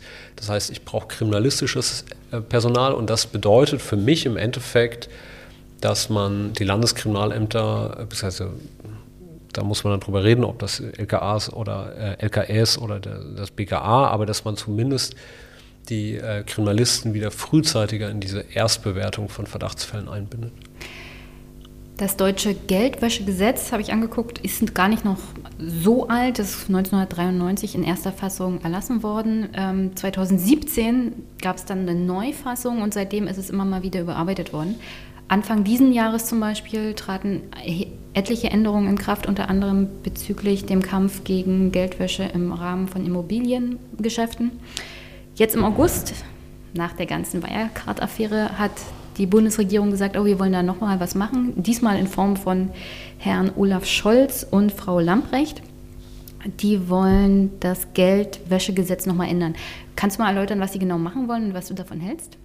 Ja, also es ist natürlich ein sehr umfangreiches Gesetz, aber ich konzentriere mich mal auf eine Baustelle. Die wollen den sogenannten All-Crimes-Ansatz verfolgen. Warum ist das wichtig? Weil Geldwäsche an sich, also dass ich Geld wasche, ist in Deutschland noch nicht hinreichend. Also selbst wenn ich Anhaltspunkte habe, da wird Geld gewaschen, also verschleiert der Fluss des Geldes, heißt das nicht, dass deswegen Ermittlungen aufgenommen werden. Ich habe selber mal eine Geldwäsche-Verdachtsanzeige gemacht gegen eine größere deutsche Bank. Und ähm, in dem Zusammenhang haben mir Ermittler gesagt, äh, das ist super, super recherchiert, habe ich über ein Jahr dran gesessen, weil das war ein grenzüberschreitender Zusammenhang, der mit, also stand in Verbindung mit Geldflüssen aus Argentinien. Dann haben die gesagt, aber wir können nichts machen ohne ein Rechtshilfeersuchen aus Argentinien oder eine entsprechende Vortat. Also ich muss klar definiert haben, was ist die Vortat. Also zum Beispiel wurde dagegen Devisenkontrollen verstoßen, Steuerhinterziehung oder wirklich eine richtig heftige Straftat. Und häufig kenne ich die Straftat ja noch gar nicht, weil ich erkenne nur, da wird Geld gewaschen, weil offenbar soll da was verborgen werden und vielleicht sehr viel Geld, aber ich weiß noch nicht genau, was ist die Vortat. Und ohne diese Definition der Vortat wird ein Staatsanwalt in Deutschland überhaupt nicht ähm, einschreiten, weil die müssen ja auch gucken, auf was konzentrieren sie sich. Und wenn sie keine Aussicht haben, die zu verknacken, weil sie die Straftat nicht kennen, wird nicht viel passieren. Deswegen, also Geldwäsche an sich ist noch nicht strafbar. Nein, und deswegen ist die eigentliche, ähm, äh, das eigentliche Problem, dass äh, sagen, dieser Vortatenkatalog bisher so war, dass es häufig überhaupt keinen Anlass von Ermittlungen gibt, obwohl ich mitbekomme, da ist Geldwäsche. Jetzt sagt man, wir machen einen All-Crimes-Ansatz, das heißt prinzipiell erstmal, wenn alle möglichen Straftaten, die bisher nicht in diesem Katalog waren, die sind jetzt hinreichend, um einen, einen Geldwäschevorgang zu, ver zu verfolgen. Aber auch dann muss ich die Straftat eingrenzen mhm. können. Aber die Geldwäsche an sich ist eben noch keine Straftat. Und das ist ein Problem, weil bei sehr komplexen mafiösen Organisationen zum Beispiel wird es mir sehr, sehr schwer fallen, weil die einfach so geschickt sind, in der Geldwäsche die Straftat einzugrenzen. Das heißt, was passieren könnte, wäre jetzt, dass man die ganzen kleinen Fische daher in den Radar bekommt, die irgendwas machen, weil sie jetzt irgendwas verschleiern wollen, aber die großen, die hat man dann immer noch nicht. Und das kann sogar dazu führen, dass man also den Wald vor lauter Bäumen nicht mehr sieht, dass man jetzt also ganz viele Ermittlungen aufnehmen müsste, aber eben wegen irgendwelchen unbedeutenden Zeug und dann äh, die Strafverfolgung darunter leidet. Und ähm, sinnvoller wäre es meines Erachtens äh, eher zu gucken, dass man eben auch die Verschleierung von Geldflüssen zu einer Straftat erklärt und dann aber, sage ich mal, bestimmte Schwellen einzieht, dass man sagt, nee, wir konzentrieren uns hier eben auf sehr ähm, gewichtige Vorgänge aber dass man eben schon grundsätzlicher dann auch herangehen kann und dann auch weiter nachforschen kann, dass wir auch ein Stück weit eine stärkere Beweislastumkehr bekommen. Also so wie man in der ganzen Debatte um organisierte, organisierte Kriminalität in Italien zum Beispiel sagt man, ja, wenn die Mafia so geschickt ist, dann müssen die uns halt in Zukunft nachweisen, dass sie ihren Ferrari mit legalen Geldern erworben haben. Und wenn sie das nicht beweisen können, dann wird ihnen das Spielzeug weggenommen. Und das ist natürlich auch ein, ein harter rechtsstaatlicher Eingriff. Und das wird in Deutschland teilweise kritisch diskutiert. Aber ich glaube, wir müssen Waffengleichheit herstellen in diesen Bereichen und sollten auch diesen Weg gehen. Und würdest du sagen, das ist ein Schritt auf dem richtigen Weg? Wird das, wird das helfen? Oder was müsste neben dem Gesetz jetzt noch passieren, um Geldwäsche aktiv zu bekämpfen? Also der All-Crimes-Ansatz ist eine Verbesserung gegenüber dem bisherigen Status quo, aber löst, wie ich gerade beschrieben habe, das eigentliche Problem nicht und kann auch, also manchmal ist ja gut gemeint, nicht gut gemacht, einen negativen Effekt haben, weil jetzt sich eben nur noch auf die kleinen Fische konzentriert wird, weil man die großen so immer noch nicht bekommt. Das eigentliche Problem ist aber aus meiner Sicht ein ganz anderes. Egal, was du im Gesetz schreibst, du brauchst die Leute, die es machen mhm. und durchführen. Und äh, da gibt es eben zu wenig Personal, zu wenig Leute in der Strafverfolgung. Du ja Finanzbeamtin angesprochen hast. Also es gibt ja auch immer diese Zahlen, zum Beispiel in der Steuerfahndung, wie viel ein Steuerfahnder oder eine Steuerfahnderin im Durchschnitt einbringt, mehr als sie kosten. Und ich finde. Weit, weit mehr. Genau, weit, weit mehr. Es gibt Zahlen, eine Million Euro im Jahr und so weiter und so fort. Und ich finde, das ist sehr, sehr wichtig, dass wir auch unsere Strafverfolgung befähigen, weil es hat auch ökonomische, also wirtschaftliche und auch soziale Kosten und auch Kosten der Demokratie, wenn die Leute denken, es herrscht keine Rechtsgleichheit mehr, weil die Großen immer wegkommen und die kleinen Fische, ähm, die schnappt man sich. Also jeder wird irgendwie dann, äh, also wenn man sich allein die Prüfungsintensität, das hat jetzt nichts mit Geldwäsche primär zu tun, aber Betriebsprüfungen, ja, hinsichtlich auch Steuern anguckt und in welcher Dichte dann wirklich große Klitschen eben nur sehr selten geprüft werden, aber andere haben, äh, arbeiten die Hälfte des Monats für ihre Steuererklärung. Ja? Also das ist ähm, sagen, etwas, wo man dann irgendwann die Akzeptanz auch in der Bevölkerung verliert. Na, ganz große Klitschen haben ja durchgängige Prüfungen, unter anderem auch Konzernprüfungen. Also so selten werden die gar nicht geprüft. Das Problem ist, dass unter anderem Bayern zum Beispiel ja damit Werbung macht, keine Steuerprüfer zu haben und solche Dinge. Genau, aber das ist äh, eben nicht nur ein Bayern-Problem, sondern wir haben ja das letztes Jahr mal abgefragt. Also insbesondere bei sehr vermögenden Privatpersonen sind, ist die Prüfungsdichte äh, sehr schwach, gerade in diesen Ländern. Ja. Und äh, eben auch, also kann sich angucken, die Zahlen, wie oft wird die Deutsche Bank geprüft oder wird dann vor nochmal angerufen. Ähm, wir kommen gleich auf den Kaffee vorbei. Mhm. Ja, also da gibt es wirklich sehr, sehr große strukturelle Probleme. Und das eine ist eben, was äh, vorgesehen ist in der Finanzverwaltung und was angesichts der Ressourcenbeschränkungen wirklich noch überhaupt durchgeführt wird. Und was auch erlaubt ist. Ich meine, es gibt auch bestimmte politische Beschränkungen. Ja? Ich meine, es gibt natürlich keine politische Einflussnahme auf die einzelnen Prüfer, aber wenn der Finanzminister sich dann mit dem Chef der Deutschen Bank trifft und was man mitbekommt und man dann der Prüfer ist, dann wirkt das alles schon ziemlich komisch. Und das macht freies Prüfen nicht so einfach. Bevor wir zum Abschluss kommen, ich habe eine ganze Reihe an HörerInnenfragen bekommen, zu denen wir jetzt leider nicht kommen werden, aber oh. eine, eine nehme ich raus. Die kommt von Thorsten Klein. Der schreibt, ich bin für Fairness für alle, darum Top 5 Tipps, Geldwäsche für den kleinen Mann wäre toll. Also ich bin ja mal gefragt worden von der Heute-Show, äh, weil ich habe einen verdeckten Anruf bei Mossack Fonseca, der Kanzlei, gemacht, die damals in den Panama Papers involviert war und dann hat mich die Heute-Show interviewt, wie man eine Briefkastenfirma öffnet. Aber ähm, zu sowas will ich nicht aufrufen. Ähm, jeder weiß, dass zum Beispiel, deswegen gibt es ja den alten Spruch, nur Bares ist Wahres dass Bargeld eine große Rolle spielt. Man kann übrigens googeln, wie viel Geld in eine Cornflakes-Packung äh, passt, wie viel 50-Euro-Scheine. Ich sage es ja aber nicht, denn äh, ich bin natürlich ganz heftig gegen Geldwäsche. Sehr gut. Ähm, meine Zeit ist um, bevor die, mich deine Mitarbeiter noch rausschmeißen. Eine Hörerfrage können wir noch nehmen. Eine Hörerfrage ja, noch. Ja, hm, hm, hm, hm, solange äh, mein Büro Brandt, nicht reinkommt. Willy Brandt hat gefragt, wie bekämpft man am effektivsten legale Geldwäsche bzw. Steuervermeidung von multinationalen Digitalkonzernen, zum Beispiel Google, Facebook, Amazon? Und was hat Olaf Scholz damit zu tun? Oh, und das hat der Willy Brandt gefragt. Ja. Okay. Also das ist die Twitter. Das ist Twitter ich verstehe. Ich nehme mal an, das ist nicht wirklich Willy Brandt. Also ich sag mal, bei der legalen Steuervermeidung haben wir eigentlich ein Problem. Ähm, wir haben sozusagen große internationale Konzerne, die innerhalb ihres eigenen Konzerns haben die ganz viele ne, Tochterfirmen und so weiter und so fort und die schieben quasi auf dem Papier häufig auch nur Geld hin und her über Ländergrenzen wie Amazon-Pakete und natürlich versuchen bestimmte Gewinne immer in den Ländern auszuweisen, die eher niedrigere Steuersätze haben und die Verluste in Ländern mit höheren Steuersätzen anzubringen. Und häufig hat das nichts mehr damit zu tun, wo die Gewinne wirklich erwirtschaftet werden.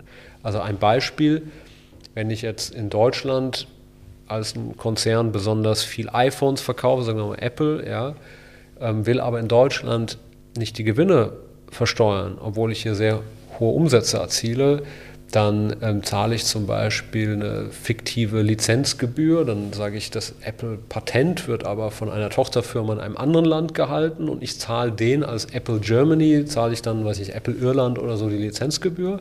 Und schwupps schiebe ich sozusagen darüber die Gewinne aus Deutschland dahin. Und jetzt gibt es zwei Möglichkeiten, was ich dagegen tun kann. Die eine Möglichkeit ist, ich sage, ich, äh, die Gewinne sind ja immer noch in Europa, Natürlich kann ich die auch irgendwann in die Karibik oder sonst wohin schieben.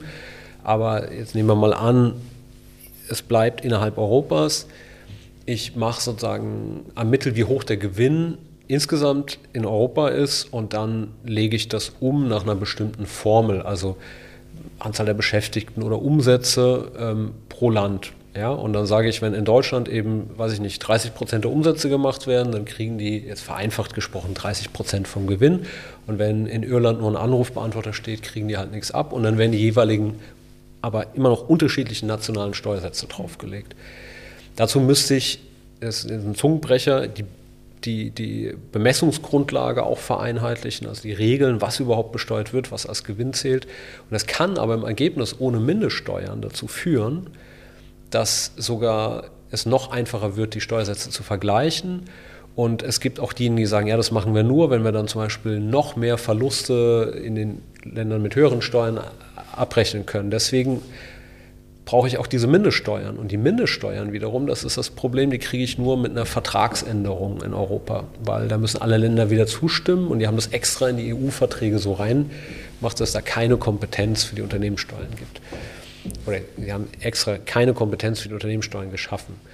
Und deswegen muss die EU-Kommission immer kompliziert übers Wettbewerbsrecht gehen und sagen, das ist Wettbewerbsverzerrung. Und die andere Möglichkeit wäre, dass ich sage, okay, ähm, ich muss mich gar nicht erst auf europäischer Ebene einigen, sondern wenn in Deutschland Apple jetzt sagt, wir schieben diese Gewinne nach Irland und dieser Lizenzgebühr, dann mache ich hier schon eine sogenannte Quellensteuer drauf. Und dann können die in Irland sagen, ich habe ja in Deutschland schon 25 Prozent gezahlt, aber das, dann nehme ich mir schon mal das, was ich hier habe. Und wenn die ein Problem damit haben, weil sie sagen, ja, aber die Iren wollen uns ja auch besteuern, jetzt haben wir doppelte Besteuerung, dann erhöhe ich überhaupt erst den Druck darauf, dass es eine internationale Lösung gibt.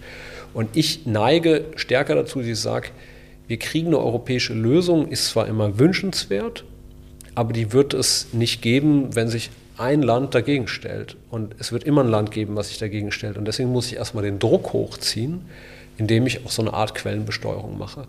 Und dann gibt es noch viele andere Themen, also wie besteuere ich zum Beispiel Digitalkonzerne, ähm, die eben häufig eben auch kein, keine Betriebsstätte mehr haben. Das ist immer sehr wichtig für, er hat Besteuerungsrechte. Mhm. Zuständigkeiten. Zuständigkeiten, da muss ich stärker am Ort der Umsätze besteuern. Dagegen haben zum Beispiel die Deutschen auch, also Bundesregierung, auch Olaf Scholz immer, der ist ja angesprochen, was gehabt, weil er gesagt hat, nee, dann wollen die Chinesen oder Inder jetzt, wo wir viel hin Autos exportieren, dann wollen die eben auch am Ort der Umsätze besteuern. Ja, aber das gehört natürlich dazu, so wie wir dann Google oder andere besteuern.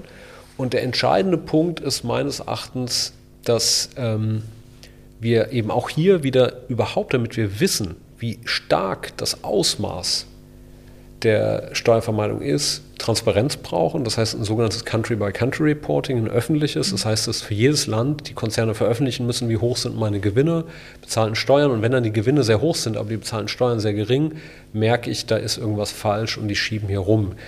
Also nicht in jedem Einzelfall, es kommt immer auf die Bilanzierung an, aber äh, zumindest habe ich dann ein Indiz, dann kann ich den Druck hochziehen. Der Norbert Walter Boyens, der jetzige SPD-Vorsitzende, hat mal zu mir gesagt, das Problem ist immer in der Steuerpolitik, es gibt keine Bilder von Opfern. Ja, also es ist nicht wie im Bürgerkrieg oder so, äh, wir sind sofort berührt von einem Bild von einem weinenden Kind, aber das gibt es in der Steuerpolitik nicht und deswegen gibt es zu wenig öffentlichen Druck. Und deswegen muss ich quasi diese Bilder von Opfern schaffen, indem ich diese Transparenz ähm, erzeuge. Und dann sehen wir, wir sind zum Beispiel Opfer von diesen Steuervermeidungsstrategien. Gute Bilder sind zum Beispiel Schlangen vor Tafeln. Das ist alles Auswirkungen von schlechter Steuerpolitik, weil wenn der Staat kein Geld einnimmt, dann fehlt es irgendwo. Jetzt hast du gesagt, noch eine Frage. Nehme nehm ich noch diese letzten beiden Fragen von Dirk Degens, weil die sind gar nicht so schlecht. Warum tun sich die anderen Parteien so schwer, ein effizientes Register einzurichten, wo Immobilienbesitz verpflichtend bis zum Individuum bei Kapitalgesellschaften aufgeschlüsselt ist?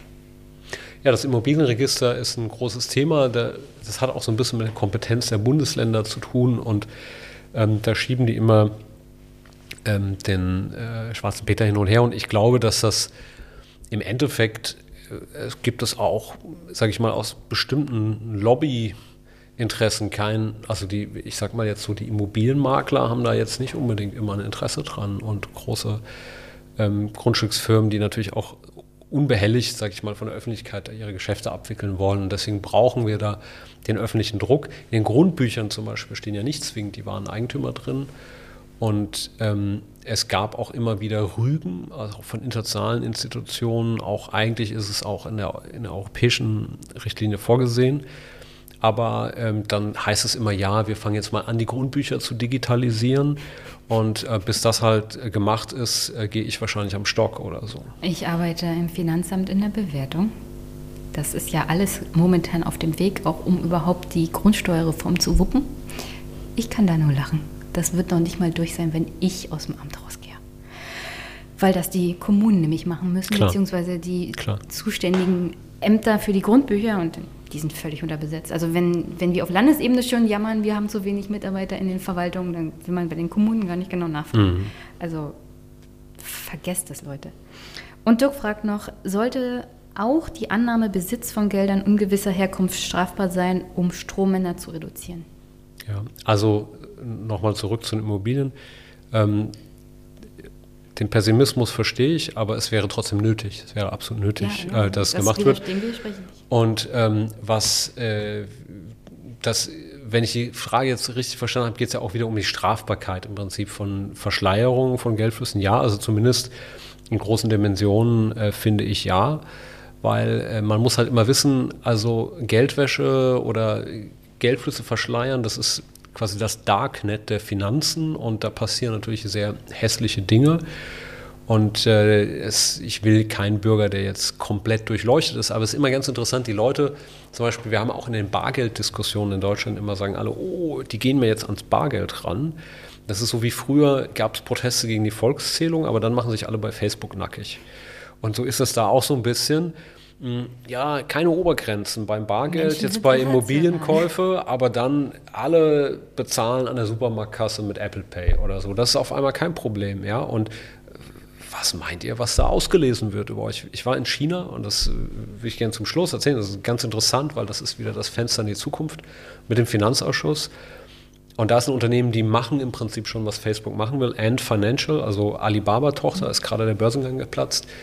Das war da so wie in so einem westlichen Silicon Valley Start-up mit bunten Lounge-Möbeln und äh, alle waren äh, ultra digital und modern. Und dann haben die uns erklärt, ja, wir haben 700 Millionen ähm, Chinesen mit Smartphone, wenn die sozusagen eine Pizza bestellen oder ein Taxi oder was auch immer, wird das sofort, wird das darüber gemacht. Es gibt in China faktisch eigentlich kein Bargeld mehr. Also es gibt es, aber es wird kaum genutzt. Ich wollte dort Bargeld ziehen. Und dann haben die mich ausgelacht, wie jemand aus dem Mittelalter, und haben so einen äh, Geldautomat in der Rumpelkammer in so einem Fünf-Sterne-Hotel, wo man da immer so ist, so mit so einer Bundestagsdelegation, die mussten den Geldautomaten überhaupt erstmal anschließen. Weil es gibt selbst Obdachlose, die quasi Spenden per QR-Code entgegennehmen. Das heißt, da ist das Geldsystem schon fast voll digitalisiert. Und dann habe ich eben nicht mehr die Sparkasse mit dem Schalterbeamten, der vielleicht das Unternehmen kennt oder die Person kennt und ein bisschen den Hintergrund, äh, Einkommen und so weiter und dann sagen kann, hier ein Kredit macht bei Ihnen Sinn oder nicht, sondern ich habe einen großen Staubsauger, der zieht alle Daten rein und macht dann mit Algorithmen innerhalb von Sekunden Kreditentscheidungen. Das führt aber natürlich dazu, weil die sich auch die ganzen Personalkosten und alles Mögliche sparen, die werden immer größer und wollen natürlich so viele Daten wie möglich. Und ich sage mal, wenn Facebook das macht, kann sich jeder vorstellen. Die nutzen alle unsere sozialen Profile und in China geht das so weit. Die haben ja teilweise Gesichtserkennung im öffentlichen Raum. Das wird kombiniert. Also wenn ich dann, ich mache es jetzt mal ein bisschen zugespitzt, ich spucke auf den Boden und mein Credit Rating geht runter, weil ich irgendwie ein Assi bin, ja, sagen so ähm, aus Sicht Ja, von Sozialpunkte. Genau, und ähm, das Social Scoring ist ein großes Thema in China. Und das ist die Zukunft, die uns droht. Und warum ist das ein Problem? Also ich habe nichts gegen neue Technologien. Ich finde, wir brauchen zum Beispiel einen digitalen Euro, nicht als Ersatz, sondern als Ergänzung des Bargeldes, damit wir ein Stück weit unser eigenes Datenschutzniveau durchziehen können, weil sonst kommen die halt, äh, die Facebooks und wie sie alle heißen. Und Facebook hat 2,7 Milliarden Kunden über diese ganzen ähm, Apps, die es noch gibt. Das ist ein Drittel der Menschheit.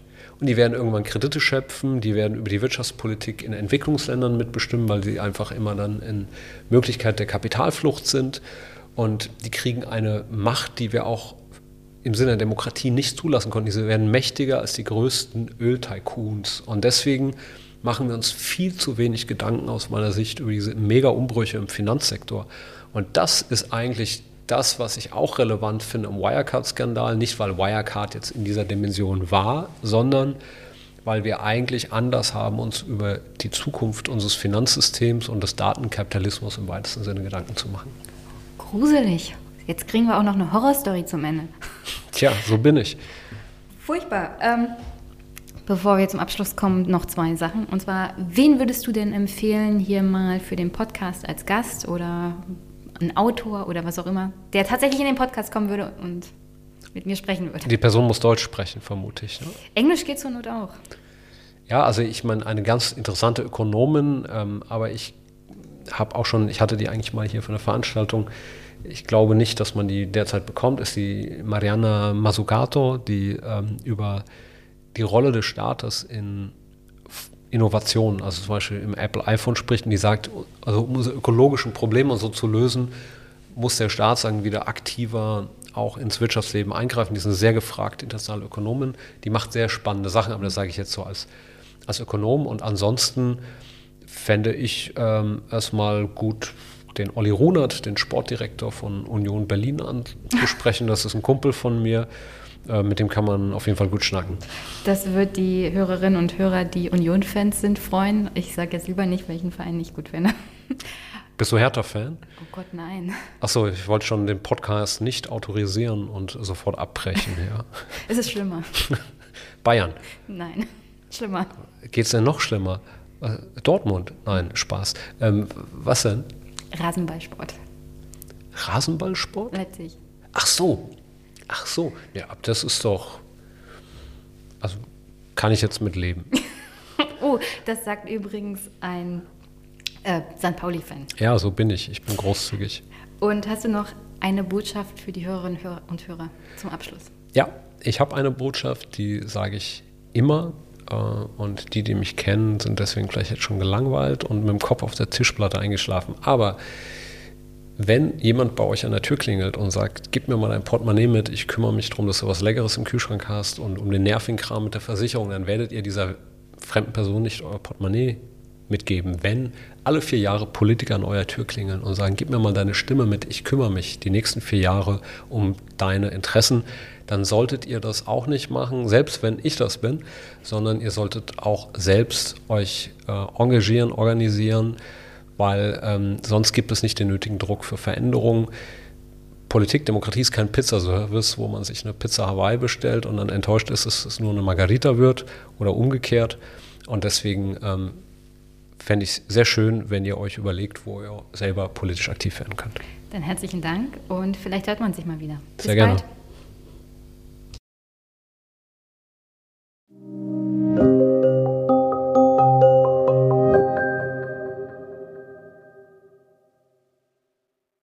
Guten Abend. Ich habe heute einen neuen Gast. Hallo Achim Landwehr.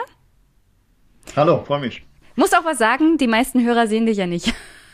Achso, alles klar. Ja, äh, hallo erstmal, äh, Achim Landwehr mein Name und äh, ja, ich freue mich, dass ich äh, hier und heute dabei sein kann und befragen werde. Ich freue mich ja, weil dein Verlag Wallstein hat mir dein Buch zukommen lassen das heißt, diesseits der Geschichte für eine andere Histografie.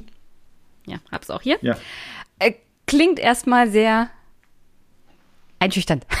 und äh, bevor wir uns zu dem Buch und deinen Thesen zum Thema Geschichtsschreibung, Geschichtsverständnis ähm, annähern, stell dich doch mal kurz vor. Deinen Namen kennen wir ja schon, aber wer bist du? Genau, genau. Äh, ja, ich versuche es kurz zu machen. Äh, Nein, mach lang hier, wir haben Zeit. Achim Landwehr, äh, Historiker ähm, qua Ausbildung. Ich bin derzeit äh, Professor für Geschichte der frühen Neuzeit an der Uni in Düsseldorf.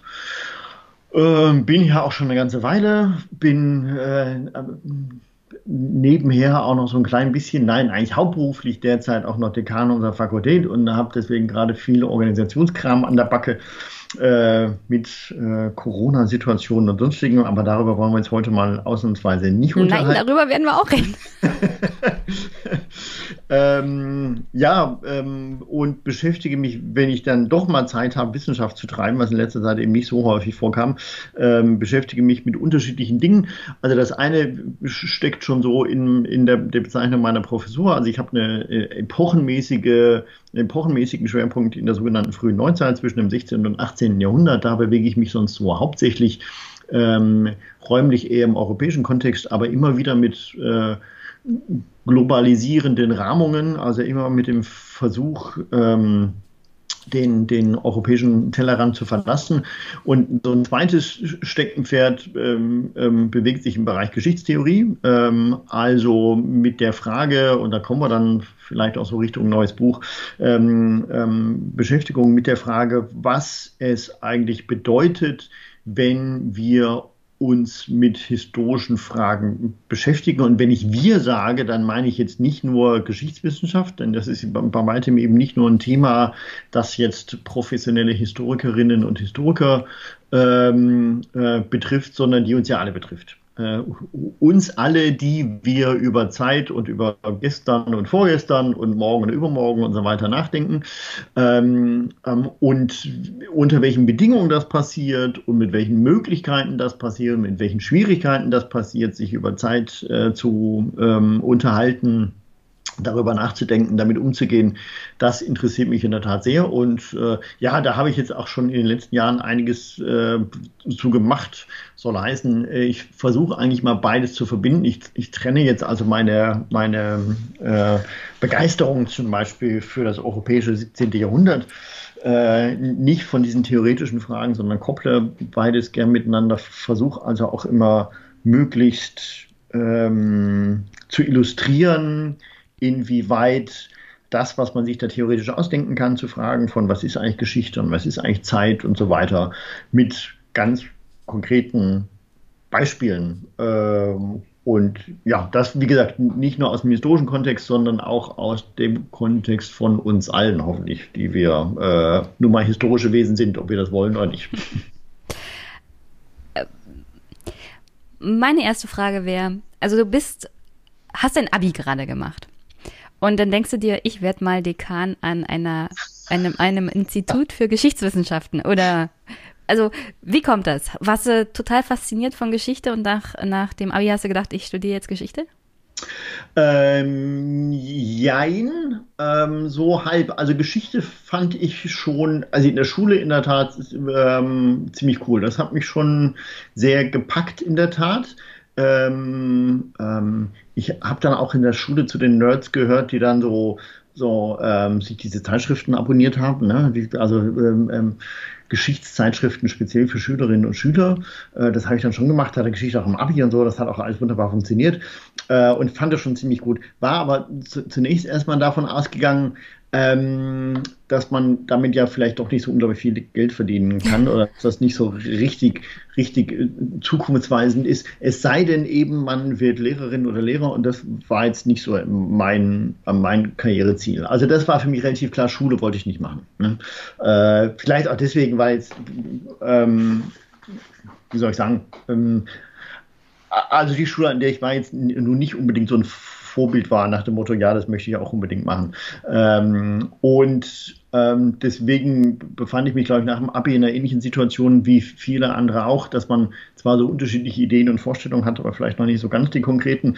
Ähm, ähm ich gehöre noch einer Generation an. Wir, wir mussten dann äh, auf jeden Fall entweder noch Zivildienst oder, oder Bundeswehr machen und das war insofern in der Tat sicherlich ganz gut, weil ich mir dann in der Zeit nochmal Gedanken darüber machen konnte, was ich eigentlich will. Und erst dachte ich, bah, machst du sowas ganz Pragmatisches, also sowas für auch völlig einfach, einfallsloses wie BWL oder so. Ne? ähm, ähm, da kommt mir jetzt das, echt viel bekannt vor. Ja, ne, gibt dann doch noch ein paar Parallelen. Äh, die, diese, diese Zwischenzeit zwischen Abi und Studium konnte ich dann aber echt nutzen, mir nochmal darüber Gedanken zu machen und gesagt, nee, mach doch wirklich das, was du machen willst und was dir Spaß macht. Äh, und äh, das kannst du dann auch richtig gut und dann, dann, dann wird sie schon was mitgeben. So, ähm, und ich hatte sicherlich nicht vor oder auch nicht die Vorstellung oder auch nicht die Idee, dass ich, dass ich daraus einen Beruf machen könnte und dass ich an der Uni bleiben könnte. Man muss auch dazu sagen, ich komme aus, aus einem nicht akademischen Haushalt. Ähm, also meine Eltern hatten jetzt auch nicht studiert oder so. Ähm, deswegen war das jetzt auch nicht so eine Vorprägung oder so eine Selbstverständlichkeit, A, überhaupt zu studieren und B, dann auch an der Uni zu bleiben. Das war ein Lebensweg, der war mir ähm, ganz praktisch relativ fremd, weil es in meiner Umgebung wirklich niemand gemacht hat. Und ähm, ähm, ja, insofern wuchs ich da so langsam rein. Ich werde ähm, ähm, häufiger mal gefragt, wie, wie schafft man es denn, Prof auch noch für Geschichte an der Uni zu werden? Also wie, wie, wie schafft man den Weg da rein? Hm. Und meine Antwort ist dann immer, nein, ich habe den Weg halt nie wieder rausgefunden. Das ist die einzige Alternative. ich habe halt den Ausgang nicht gefunden. Ne? So, und dann, dann ähm, ähm, Studium lief gut, dann habe ich meinen Abschluss gemacht und dann habe ich gedacht, ach mein Gott, das ist doch prima, da, willst du, also, da hast du doch den Eindruck, jetzt eigentlich erst so angefangen zu haben, wie wärst du mit Doktorarbeit? Und dann habe ich mich um eine äh, Promotionsstelle bemüht und das hat auch sofort geklappt und so ähm, ging das von Stelle zu Stelle und äh, ja, dann, ähm, ich will gar nicht sagen, dass das hat sich, äh, äh, ist organisch gewachsen. Irgendwann habe ich natürlich schon den Entschluss gefasst und wusste auch, dass ich bei dem Laden dabei bleiben wollte, aber das war sicherlich nicht, also schon gar nicht zu Abi-Zeiten, aber auch zu Beginn des Studiums definitiv nicht, nicht der Plan. Ich kann sagen, ich habe auch mein Abi in Geschichte gemacht. Mhm. War super fasziniert und habe dann angefangen, Geschichte zu studieren. Nur das Problem war, dass ich kein Latino hatte und Aha. das einfach während des ja. Studiums auch nicht gepackt habe. Ja, Weswegen ja, ich umgesattelt bin auf nur Politikwissenschaften. Ja, ja. Äh, was ich auch sehr schade fand, weil. Ja. Also jetzt, ich habe meinen Abschluss ja geschafft, aber ich wollte eigentlich Geschichte studieren. Ne? Naja, ja. ist ja. ja auch egal. Aber ähm, du hast zwar gesagt, du willst nicht so viel drüber reden, du kannst dir aber vorstellen, dass ich nicht sehr oft Professoren hier habe oder einen Dekan. Vor allem ja. jetzt nicht in der Corona-Zeit, deswegen muss ja. ich dir diese Fragen stellen. Ja, klar, ich bin für alle Fragen offen.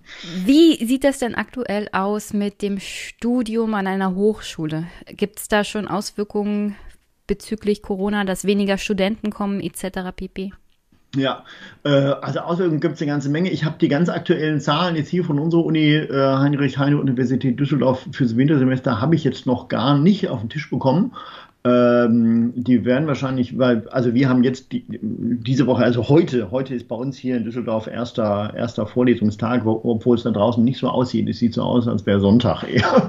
ähm, äh, habe die ganz frischen Zahlen noch nicht bekommen. Ähm, die bisherigen Erfahrungen sind aber, dass die Zahlen erstmal nicht zurückgegangen sind.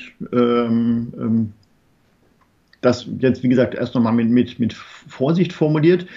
Ähm, es gibt aber in der Tat Auswirkungen unterschiedlicher Art. Ich meine, das, worüber man natürlich überall lesen kann oder was man auch überall sehen kann, wenn es entsprechende Berichte gibt. Ähm, die Unis sind halt seit März äh, weitgehend ausgestorben. Ne? Äh, also auch jetzt, wenn, wenn Semesterbeginn ist, natürlich findet das meiste online statt. Ähm, oder ja, also fast alles online statt, äh, auch weiterhin. Ähm, und ähm, das schränkt uns schon ganz erheblich ein.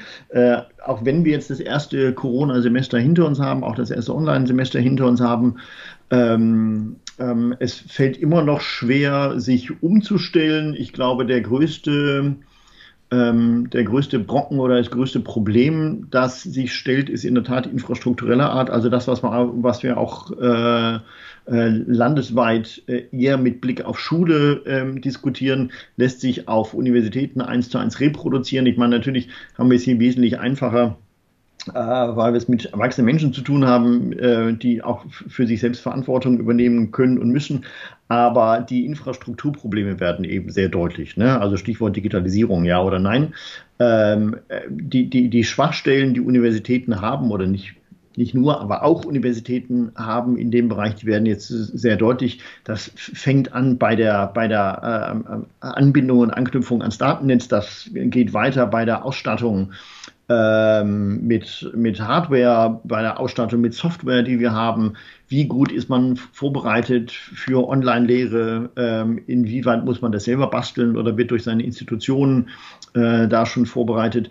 Ähm, da gibt es in der Tat eine ganze Menge. Und natürlich, äh, um jetzt mal zu den Personen äh, weiterzugehen, es ist enorme Mehrarbeit auf der einen Seite für alle Dozierenden, ähm, ähm, denn gute Online-Lehre heißt nicht einfach nur, dass ich jetzt den Videobildschirm anmache und jetzt dann halt mit meinen Studierenden dann online quatsche, sondern da muss man sich wirklich andere didaktische Konzepte ausdenken und da muss man andere Lehre vorbereiten. Ähm, und das war im Sommersemester wirklich schwierig, weil wir ähm, da von der Pandemie gewissermaßen kalt erwischt wurden und äh, das Semester fing an und man musste jetzt eben von jetzt auf gleich äh, umschalten auf Online. Das ist in diesem Wintersemester sicherlich ein bisschen besser, weil wir mehr Vorbereitungszeit haben und auch, wie gesagt, erste Erfahrungen gesammelt haben. Äh, trotzdem, es ist mehr Arbeit, ähm, äh, weil es auch einfach andere Vorbereitungsarbeit ist für die Veranstaltung. Und auf der anderen Seite, das betrifft natürlich bei weitem nicht nur die Dozierenden, sondern die Studierenden mindestens genauso.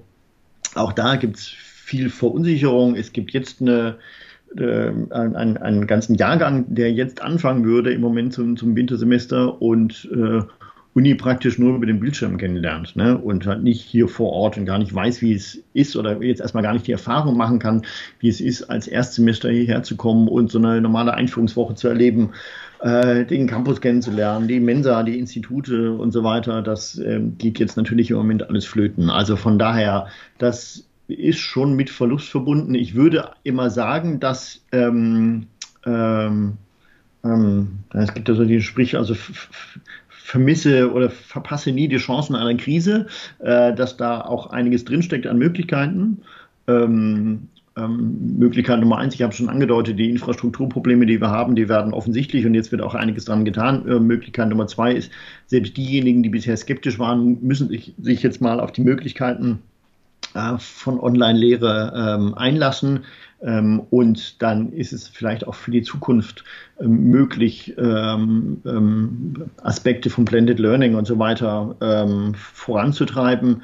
aber na, wie soll ich sagen, es, es, wäre schöner, wenn man sich das hätte aussuchen können und nicht durch eine Pandemie, Pandemie dazu gezwungen wäre, solche, solche Erfahrungen zu machen. ja, also, also, also solche, solche Umbrüche gibt es ja meistens erst, äh, wenn man dazu gezwungen wird. Ja. Leider ja, ja. Gottes. Also äh, ich bin jetzt mal ein bisschen überheblich und sage, es ist ja auch etwas, was man aus der Geschichte viel lernt. Man muss manchmal auch dazu getragen werden. Ja. Sich ein bisschen zu verändern. Ja, ja, ja, ja, das, das stimmt. Nee, das, deswegen, also ich würde auch sagen, dass das äh, hat sicherlich eine Dynamik ausgelöst, die ohne Pandemie viel, viel langsamer, falls überhaupt, äh, vonstatten gegangen wäre. Ja. ja, aber ich denke mal, da ist die Hochschullehre nicht die einzigste Institution. Ja. Die einzige. Nein, oh, liebe Hörer, entschuldigt das. Wahrlich nicht. ähm, ich komme aus dem öffentlichen Dienst, was soll ich mhm. sagen? Mhm. Beim Thema, also ich sitze an einer Stelle, da gibt es noch Papierakten, noch nicht mal digitale Akten, deswegen. Ja. ja. da ist auch Haben noch einiges. Auch noch, da ist auch Haben noch einiges auch noch, zu tun. Müssen wir auch noch führen. Äh, hast du irgendwas mitbekommen bezüglich der Studenten, dass es da Probleme mit Vereinsamung gibt, zunehmende Depressionen oder irgendwas? Gibt es da die Möglichkeit von Seiten der Uni auch, mhm. das irgendwie aufzufangen? Gibt es da Betreuung? Ähm, ähm, also da könnte ich jetzt aus meinem äh, unmittelbaren Erfahrungsfeld äh, jetzt zumindest nichts Neues ähm, oder nicht, nicht signifikant Neues dazu beitragen. Wir haben eine psychosoziale Beratungsstelle, haben aber im Prinzip alle Universitäten, also die, die, die Angebote mhm. werden gemacht ähm, ähm, von Seiten der Universitäten, was, was das angeht. Ich ähm, ähm, also ich kenne natürlich die, die, die Zahlen, auch die, die statistischen Erhebungen, die es gibt, ähm, ähm, die also zumindest landesweit, wenn nicht gar europaweit erfasst werden, die ja schon regelmäßiger davon sprechen in den letzten Jahren, dass die Zahl ähm, psychischer Erkrankungen äh, zunehmen, jetzt auch ähm, das schon getan haben, auch Corona unabhängig. Ähm, ich glaube, es ist nicht besonders gewagt, wenn man die These ausstellt, dass Corona das nicht nur äh, nicht verbessert, sondern das Problem eher verschlimmern wird. Ähm, aber wie gesagt, dazu hätte ich jetzt weder auf einer allgemeinen statistischen Ebene tatsächlich ähm, Material noch aus meiner unmittelbaren Umgebung. Aber ähm, ich habe das schon ähm, beobachtet ähm, in meiner Tätigkeit als Dozent, dass ähm, das bei, mir und bei, bei Studierenden, die, die zu mir kommen, dann sehr regelmäßig auftaucht. Ähm, ähm, also sagen wir mal so, zumindest häufiger, als ich das selbst im Studium wahrgenommen hätte. Wobei man natürlich, gesagt, immer nur einen sehr, sehr ein, eingeschränkten ähm, ähm, Einblick hat in das, was äh, andere Menschen so umtreibt und wo sie, äh, wo sie tatsächlich Probleme haben.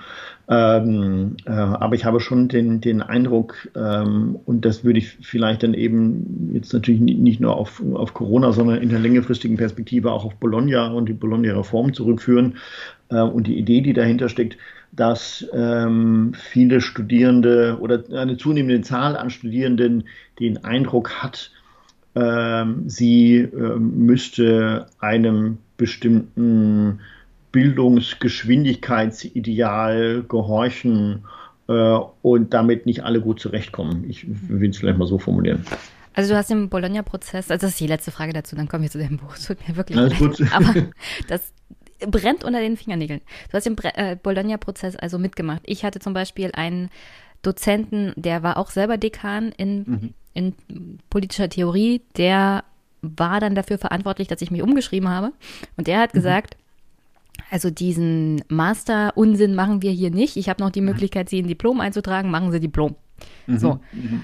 Und da bin ich ihm auch sehr, sehr dankbar, weil ich das Gefühl habe, dieser Bologna-Prozess ist gerade für die Geisteswissenschaften ein absolutes äh, No-Go, um ehrlich zu sein, weil man da auch ein mhm. bisschen mehr Zeit braucht. Also es wird ja immer mhm. behauptet, Studenten verplempern ihre Zeit und ewiger Student und so. Aber ich finde, gerade bei den Geisteswissenschaften sollte man sich doch mal ein Semester vielleicht mehr Zeit nehmen und ja, vielleicht auch ins Ausland gehen und sich überhaupt vielleicht doch mal ein bisschen breiter entwickeln, was das Studium mhm. so angeht. Mhm. mhm. Und dieser Prozess zwingt eigentlich die Studenten dazu, durchgepeitscht zu werden. Und dann hat ja, man ja. am Ende einen Master und weiß gar nicht, was fange ich jetzt mit meinem Leben an. Ja, ja, ja, ja. Also äh, das, das Ideal zumindest, das dahinter steckt, äh, das halte ich in der Tat auch für problematisch. Ähm, ähm, und vor allem, wenn es eben politisch auch ähm, politisch finanziell belohnt wird, wenn die Universitäten belohnt werden, diese, diese Geschwindigkeit zu befördern. Ich meine, das geht ja schon wesentlich früher los. Ne? Ich meine, G12 äh, in den Schulen äh, ist ja schon eine Vorbereitung äh, daraufhin gewesen, dass das im Prinzip heißt es also mehr Leute schneller zum Abschluss führen. Und ähm, ich sehe darin äh, in der Tat keinen Selbstzweck. Also in der, in der Anhäufung und in der Akkumulation von Abschlüssen von Berufsqualifizierenden und das in möglichst schneller Geschwindigkeit ähm, um dann dem Arbeitsmarkt möglichst schnell, möglichst viele und möglichst junge und auch möglichst flexible und dann natürlich bestens ausgebildete Arbeitskräfte zur Verfügung stellen. Das ist nicht das, wofür Universität da ist, ehrlich gesagt. Ähm, ähm, und damit habe ich ein Problem. Äh, gleichzeitig sitze ich auch an der Stelle als Dekan, die damit beschäftigt ist, die, dieses Programm umzusetzen. Dem kann ich mich auch gar nicht entziehen. Das wäre auch naiv zu behaupten, ähm, ich, ich finde das alles doof und mache da, mach da irgendwie nicht mit. Ähm, dafür ist das schon, schon längst etabliert. Äh, aber es gibt eben auch Möglichkeiten und auch durchaus Bestrebungen in letzter Zeit, ähm, ähm, so ein paar Probleme zumindest äh, aufzuweichen, äh, die es damit gibt, denn ähm, ähm also zumindest was, was, was dieses Geschwindigkeitsideal äh, angeht. Ähm, ich meine, ähm, ähm, gab ja auch schon mal Zeiten, da gab es dann Studiengebühren für diejenigen, die ähm, dann zu lang studiert haben, um sie dann auf dem Weg gewissermaßen äh, aus dem System rauszukicken. Äh, und das kann es nun irgendwie nicht sein. Ähm, und mal, was ich besonders fatal finde, dieses System, also Bologna ist ja auch mal angetreten, um die Mobilität von Studierenden zu vereinfachen, gerade europaweit. Und faktisch ist genau das Gegenteil passiert. Äh, und das finde ich eben besonders dramatisch. Also wenn dann äh, die Anrechnungsmodalitäten so kompliziert sind, dass es eher äh, eine Hürde wird, jetzt ähm, ähm, nicht nur ins Ausland zu gehen, sondern an der andere Uni, weil die völlig andere Anrechnungsmodalitäten haben und andere Berechnungsmodelle. und dann steht man da und stellt irgendwie fest, also entweder ich habe es falsch studiert oder mit Bologna stimmt irgendwas nicht. Aber ähm, da liegt echt viel im Argen. Das ist keine Idee, die, äh, wie soll ich sagen, also die Idee wäre vielleicht ganz gut gewesen, wenn sie mit der Praxis irgendwas zu tun gehabt hätte, aber äh, da, ähm, ja. Ja, ich finde es übrigens auch schade, weil dieser Prozess eher dazu führte, dass Kinder aus Arbeiterhaushalten nicht studieren, mhm. weil sie sich vielleicht gar nicht leisten können, irgendwie noch ein Semester dran zu hängen, weil ja. also dieser ganze Prozess ist eigentlich ein Ausschlusskriterium für Leute, die es sich nicht leisten können. Ja, und das ist ja. ja. eigentlich nicht die Idee von dem deutschen Bildungs Bildungssystem. Ja, ja. Okay, harter Cut. Kommen wir zu deinem Buch. Was ist denn eigentlich die Geschichte? Hm, ja, das ist eine gute Frage. also ich würde mal sagen, die, die, die Geschichte ist vielleicht erstmal gar nichts. Die, die Geschichte ist vielleicht eine, eine Idee, ähm, die ähm, noch gar nicht so alt ist, äh, wie, wie, wie man meinen könnte. Ähm, ähm, soll heißen, ähm, wir, wir, reden ja davon, von, von diesem Ding namens Geschichte so, als, äh, als wäre das irgendwas da draußen. Ne? Ähm, als gäbe es da so einen großen, ja, so ein großes Becken, äh, Becken vielleicht nicht, als gäbe es da so einen großen Korridor, durch den wir alle durch müssten, der irgendwo einen Anfang hätte und auf, vielleicht auf irgendwas zuläuft, aber ein Korridor, äh, der dann mit, mit, mit Daten versehen ist, mit Jahreszahlen etc. pp. Und wir bewegen uns dann linear mehr oder weniger durch. Und äh, da passieren halt so Sachen. Äh, und im Nachhinein können wir dann immer verstehen, wenn wir den Korridor durchschritten haben, worum es eigentlich geht die ganze Zeit, ne? ähm, worum es sich dabei handelt, was, was der, der Sinn des Ganzen ist, wo, wo die Zusammenhänge liegen und wie die Strukturen denn aussehen, mit denen wir uns historisch beschäftigen. Äh, man, das ist eine Idee nochmal, die ist noch gar nicht so unglaublich alt, je nachdem, wie man zählt ähm, oder wo, wo man es anfangen lassen möchte, vielleicht zwei, vielleicht zweieinhalb Jahrhunderte, äh, vielleicht auch drei. Es gibt auch schon ähm, Belege aus dem Frankreich des späten 17. Jahrhunderts, wo man von die Geschichte äh, spricht. Äh, viel älter ist es dann allerdings nicht. Ähm, das ist die Idee von dem sogenannten Kollektivsingular. Also das heißt, dass man äh, Kollektivsingular bedeutet, dass man ganz viele einzelne Phänomene nimmt, äh, in dem Fall einzelne Geschichten nimmt und sie zusammenbackt zu einer großen Einheit. Also aus einem, einem, Kollektiv unterschiedliche Dinge eine Einheit bastelt. Äh, die Geschichte wäre eben sowas. Man könnte auch sagen, die Gesellschaft ist sowas ähnliches. Ähm, ähm, dass man aus unterschiedlichen Einheiten und, und, Gruppierungen eine große Gesamtmasse bastelt. Äh, und mit diesem Kollektivsingular Namensgeschichte habe ich so meine Probleme, ehrlich gesagt, ähm, weil äh, die Rede von die Geschichte so tut, ähm, als, ähm, ähm, als, als, als gäbe es die Möglichkeit, das, das große Ganze in der Tat zu verstehen. Das, deswegen rede ich auch von einem Gottersatz. Äh, also nicht zufällig, glaube ich, tauchte diese Idee von die Geschichte genau zu dem Zeitpunkt auf, als es massive ähm, Schwierigkeiten gab äh, mit äh, religiösen christlichen Erklärungen, gerade im, gerade im europäischen Kontext. Ähm, denn bis, bis dahin, bis dieses Kollektiv-Singular Geschichte aufgetaucht ist, war es normalerweise äh, Gott und die Bibel und der Glaube, ähm, ähm, der christliche Glaube, die erklärt haben, warum die Dinge denn so sind, wie sie sind und wo sie herkamen. So. Ich, Irgendwann, ich, ja, ja. Ich unterbreche dich jetzt mal kurz. Okay. So. Weil ich nämlich das Gefühl hatte, als ich das gelesen habe von dir alles, dass du unsere Welt der, der Ordnung ins Chaos stürzen willst. Und ich lese mal kurz was vor.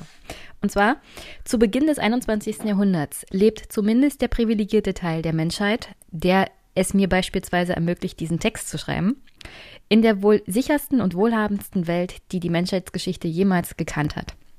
Und trotzdem oder gerade deswegen ist genau diese Welt voll von Verunsicherung. Dieser privilegierte Teil der Welt scheint zu existieren in einer Spaltung zwischen Perfektion und Weltuntergang.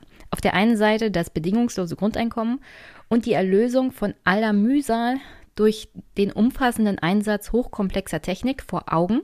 Auf der anderen Seite die mehr oder minder unmittelbare Vernichtung dieser Welt. It's the world as we know it and I feel fine.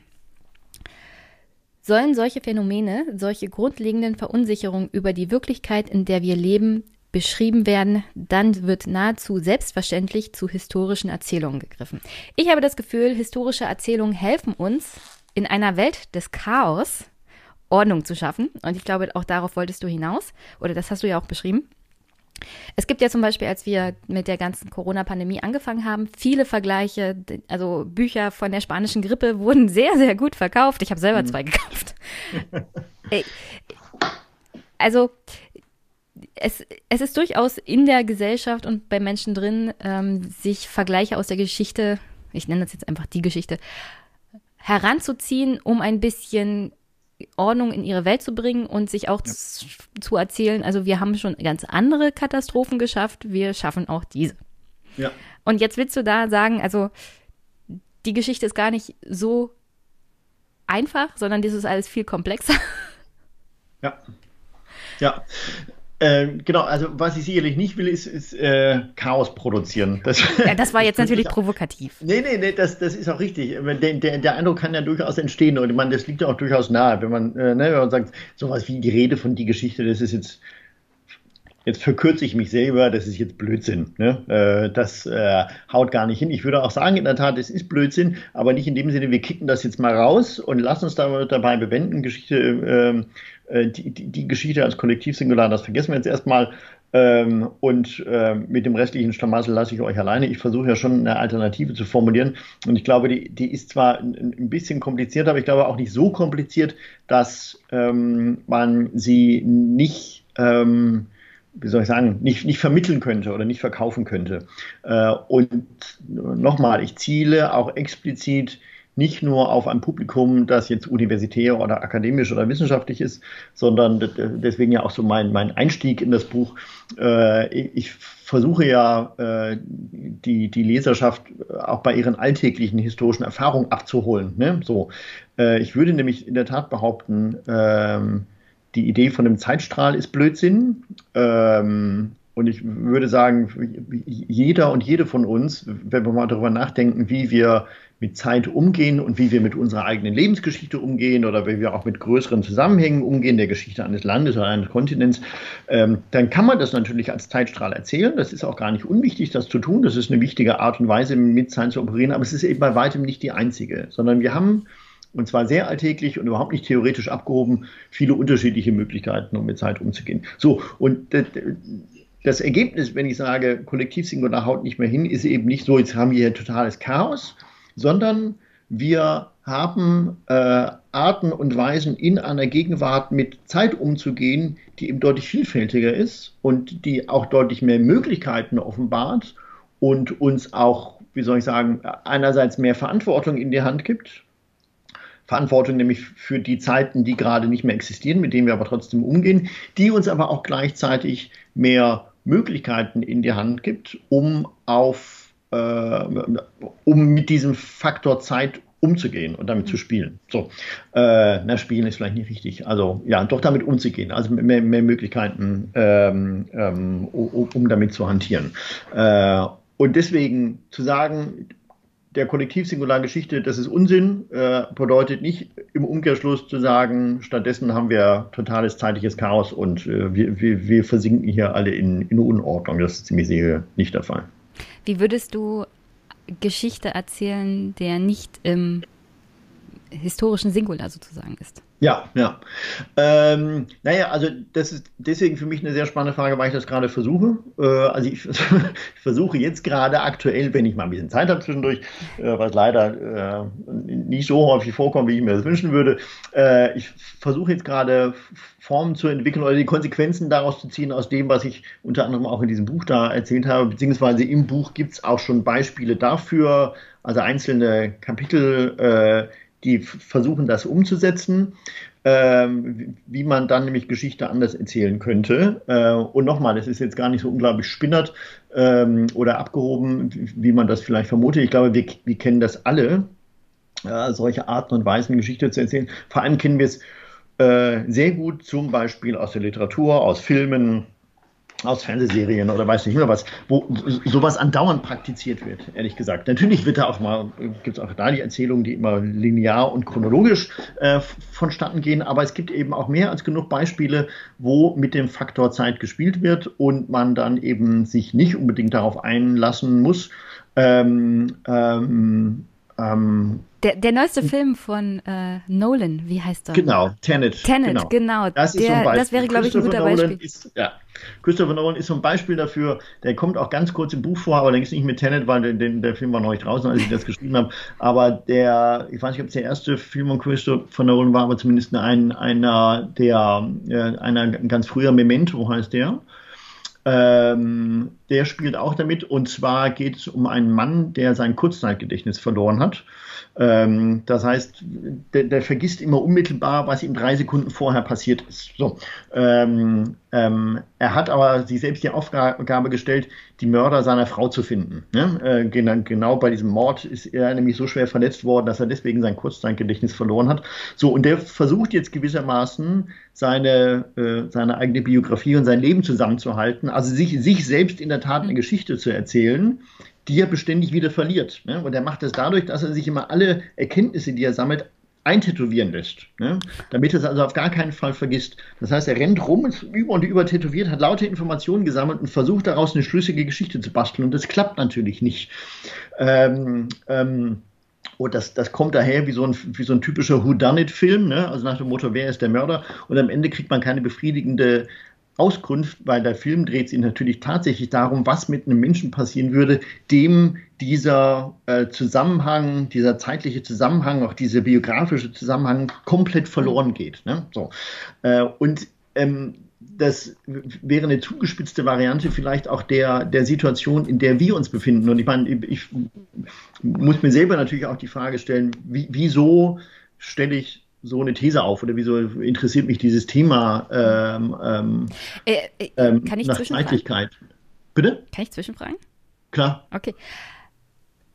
Ist es vielleicht einfacher, äh, sich an die äh, Geschichtserzählung heranzuwagen aus einem nicht europazentrischen Gesichtspunkt, wenn man Geschichte ja. nicht als singuläre Erzählung alleine von Europa aus als Zentrum der Welt nimmt? Ja, zum Beispiel, ja, zum Beispiel. Da, da kommt man ja schon in Schwierigkeiten, mhm. äh, wenn, wenn, man das nämlich versucht.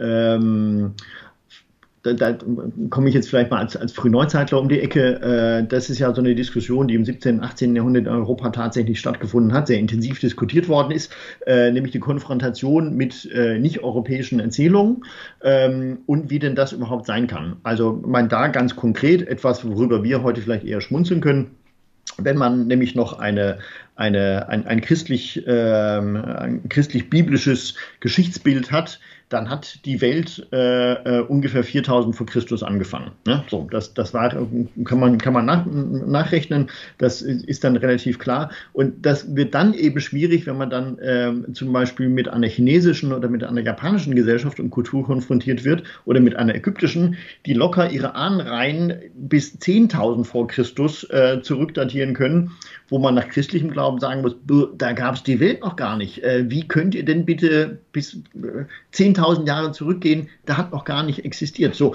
und die Schwierigkeit europäischer äh, Gelehrter in, in, war tatsächlich, und die Aufgabe, die sie sich gestellt haben, war, diese unterschiedlichen Erzählungen so zu harmonisieren, dass eine Gesamterzählung bei rauskommt.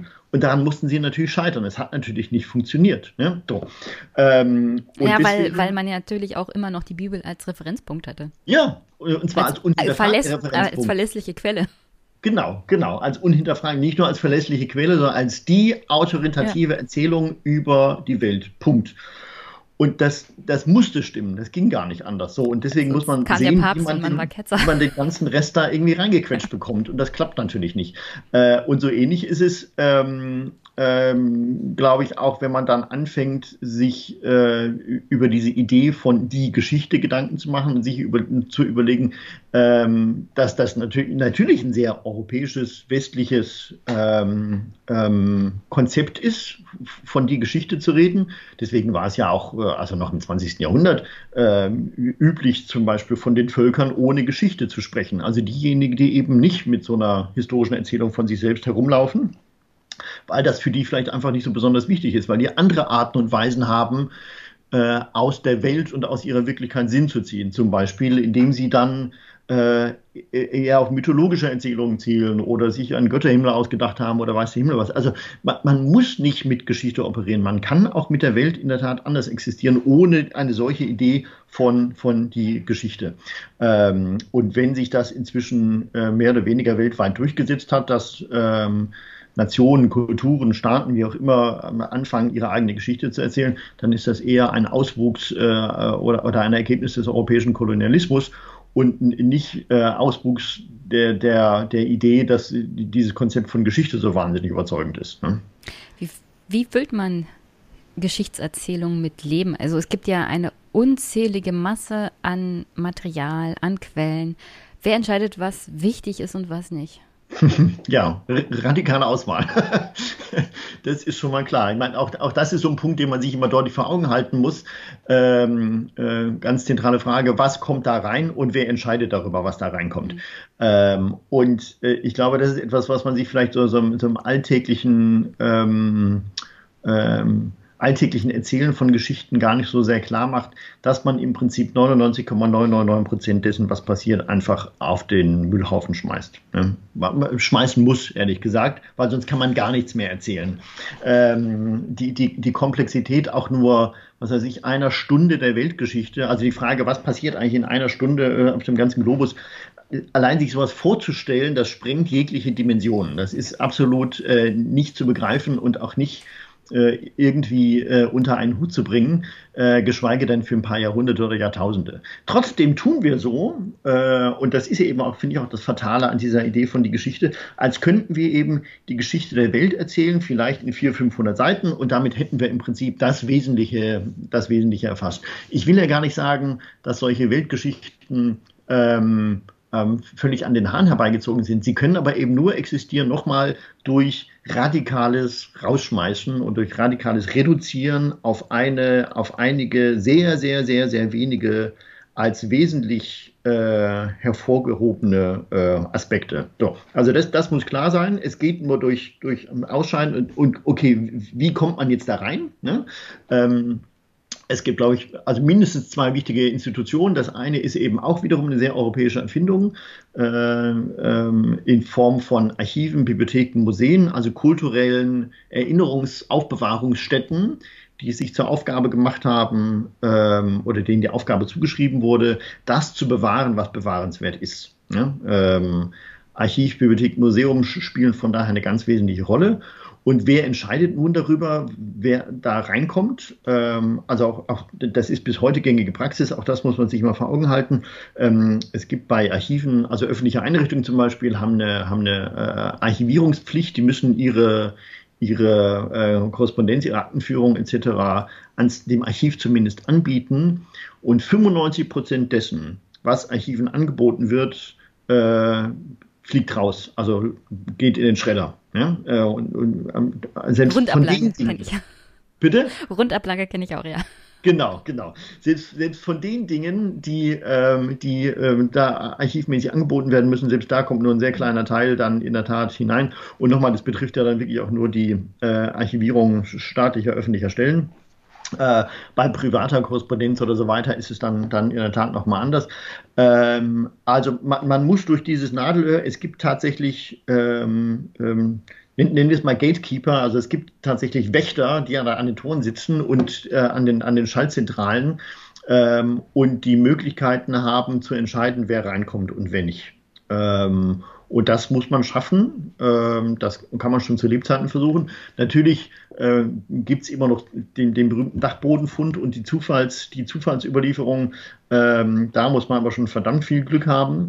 Ähm, ach ja, und richtig, ein dritter Punkt, den habe ich natürlich noch vergessen. Also ne, neben, neben den Institutionen und neben diesen Gatekeepern spielt der, der mediale Aspekt natürlich noch eine Rolle. Auch das ist etwas, was uns sehr interessiert und interessieren muss ähm, gerade in einem äh, in einer Welt, die vielleicht noch nicht flächendeckend, nicht in der öffentlichen Verwaltung, aber trotzdem zunehmend papierloser wird, insofern mhm. als eben immer mehr auf, auf ähm, äh, elektronischen Speichermedien ab, abgelegt wird, von denen wir wissen, sie haben halt nur eine gewisse Halbwertszeit. Ne? Zwei, drei, vielleicht mal vier Jahrzehnte, aber dann sind die Dinger Schrott und nicht mehr zu gebrauchen oder es gibt eben keine Geräte mehr, mit denen man die lesen kann. Ähm, das ist also auch ein mediales Problem. Deswegen Archivare würden sagen, wenn man medial sicher gehen möchte, dass man überlebt und möglichst lange lange überlebt, dann ist das beste Medium immer noch die Tontafel. Die hält nachweislich am längsten. äh, der Rosetta-Stein wäre da, glaube ja. ich, eine gute Beispiel. Ja. ja. Äh, wie sieht das mit der Aufbewahrung von Geschichte von Völkern aus, die ja ihre Geschichte nur durch Oral History weitererzählt haben? Also wie ist da der Zustand der Vermessung der Weltgeschichte? Ähm, naja, unvergleichbar viel schlechter natürlich als, als im europäischen Kontext, weil äh, nochmal, ähm, im europäischen Kontext hat man äh, sich aufgrund einer sehr spezifischen Konstellation, die eben auch äh, sicherlich viel mit religiösen Überzeugungen zu tun hat, äh, irgendwann mal dazu entschieden, äh, auf, äh, auf solche Überlieferungsformen, auf solche ähm, Erinnerungsinstanzen, nochmal wie Archiv, Museum, Bibliothek, tatsächlich zu setzen, weil das kulturell ein, eine, äh, eine enorm hohe Wertigkeit hatte und hat bis heute, äh, sogar eine wachsende Wertigkeit, glaube ich, hat, äh, auf Überlieferungen zu setzen. Äh, es gibt eben andere Kulturen, da sieht das gänzlich anders aus. Da spielt das, ähm, ich will nicht sagen gar keine Rolle, aber auf jeden Fall eine andere Rolle. Da ist es vielleicht wesentlich wichtiger, sich ähm, ich nenne jetzt mal willkürlich rausgegriffene Beispiele, sich eher auf ein Leben im Jenseits vorzubereiten oder spielen diesseitige Überlieferungstraditionen gar nicht so eine großartige Rolle. Ähm, und deswegen fällt es uns auch schwer, überhaupt irgendetwas darüber zu sagen. Von vielen Kulturen und, und äh, ethnischen Überlieferungen wissen wir häufig auch nur indirekt etwas äh, oder durch archäologisch aufgefundene Spurenelemente und wie gesagt, ich rede jetzt nicht von, von äh, unbedingt von schriftlosen Gesellschaften, sondern wie gesagt von Kulturen, die eben äh, auf eine solche diesseitige Aufbewahrung einfach keinen besonderen Wert ge ge gelegt haben, die keine Institu Institution hatten, die äh, sich darum gekümmert haben, dass äh, Schriften äh, sortiert wurden oder ähnliches. Äh, und äh, da ist es knifflig. Und das ist natürlich dann eben auch ein Punkt zu sagen, für mich zumindest zu sagen, dass man in dieser Idee vom Kollektiv-Singular-Geschichte äh, einige Fragezeichen anbringen äh, muss, weil das nochmal nicht nur ein europäisches Konzept ist, sondern auch ein Konzept ist, das per se dieser europäischen Überlieferung dann auch entgegenkommt und automatisch behauptet, dass das, was europäischerseits äh, oder westlicherseits ähm, äh, als Geschichte überliefert wird, ähm, auch der Standard ist im Prinzip für alle anderen. Und das kann es irgendwie nicht sein. Ich habe ich hab da so einen Lieblings-YouTube-Kanal, der heißt Extra History. Mhm. Und die haben auch eine fünfteilige Folge zum Untergang der Hochkulturen nach der Bronzezeit. Und da hat man mhm. ja dann auch einen richtig großen schwarzen Fleck in der Geschichte. Was hat dazu geführt? Was ja. war zwischendurch? Und danach äh, ploppten dann unter anderem in Griechenland ja dann doch eher, erst wieder die ersten Stadtstaaten auf. Aber ja. zwischenzeitlich hatten wir äh, zu, zum Ende der Bronzezeit richtig entwickelte Hochkulturen, unter anderem ja. auch in Ägypten, ähm, zu einem Standard, der soweit die nächsten paar Jahrhunderte nicht erreicht wurde, also mhm. was den Lebensstandard von der Bevölkerung anging. Und das fasziniert mich eigentlich immer. Ja, ich finde ja, das super ja. faszinierend. Diese, diese Frage, wie gehen Kulturen unter und wie kann es sein, dass wir nichts darüber wissen? Ja, ja, ja, ja, genau.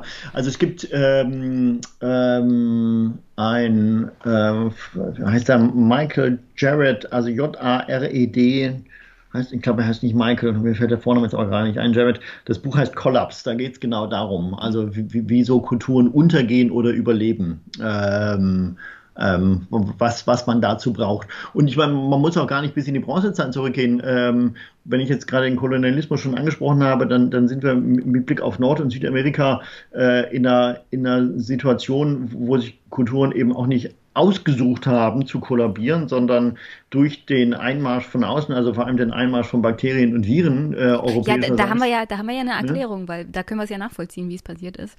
Genau, genau. Ne? Aber äh, das ist dann eben auch eine Überlieferung, wo die europäische Seite eben gar kein Interesse daran hatte, diesen Teil einer anderen Geschichte in die eigene Geschichte zu integrieren, sondern da hat man eben auch dann durch die, durch die äh, entweder absichtliche Zerstörung oder zumindest Nicht-Aufbewahrung von Artefakten und ähnlichem äh, eifrig dazu beigetragen, äh, dass da auch relativ wenig von übrig ist. Oder wie gesagt, wenn nur ähm, ähm, indirekt und wir heute eben Schwierigkeiten haben, herauszufinden, wie, wie bestimmte Kulturen und ethische Gruppen in auf, dem, auf dem amerikanischen Doppelkontinent noch im 16. oder 17. Jahrhundert funktioniert haben, ne? weil da ist, davon ist praktisch nichts mehr da. Und das ist natürlich dann schon dramatisch.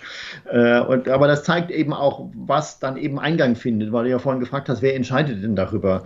Ähm, es sind bis zum heutigen Tage eben tatsächlich dann doch äh, ähm, europäische Instanzen, ähm, ähm, nicht selten auch mit wissenschaftlichem Hintergrund, die genau diese Fragen entscheiden. Ich meine, aktuell diskutieren wir über die, die, die Rückgabe gestohlener Kulturgüter aus nicht-europäischen Ländern, die sie in europäischen Museen finden. Mhm. Das ist eben genau Die da gerade zerstört ja? werden, angegriffen werden von irgendwelchen Verschwörungstheoretikern. Das genau. Pergamon-Museum ist da jetzt ein tragisches genau. Beispiel.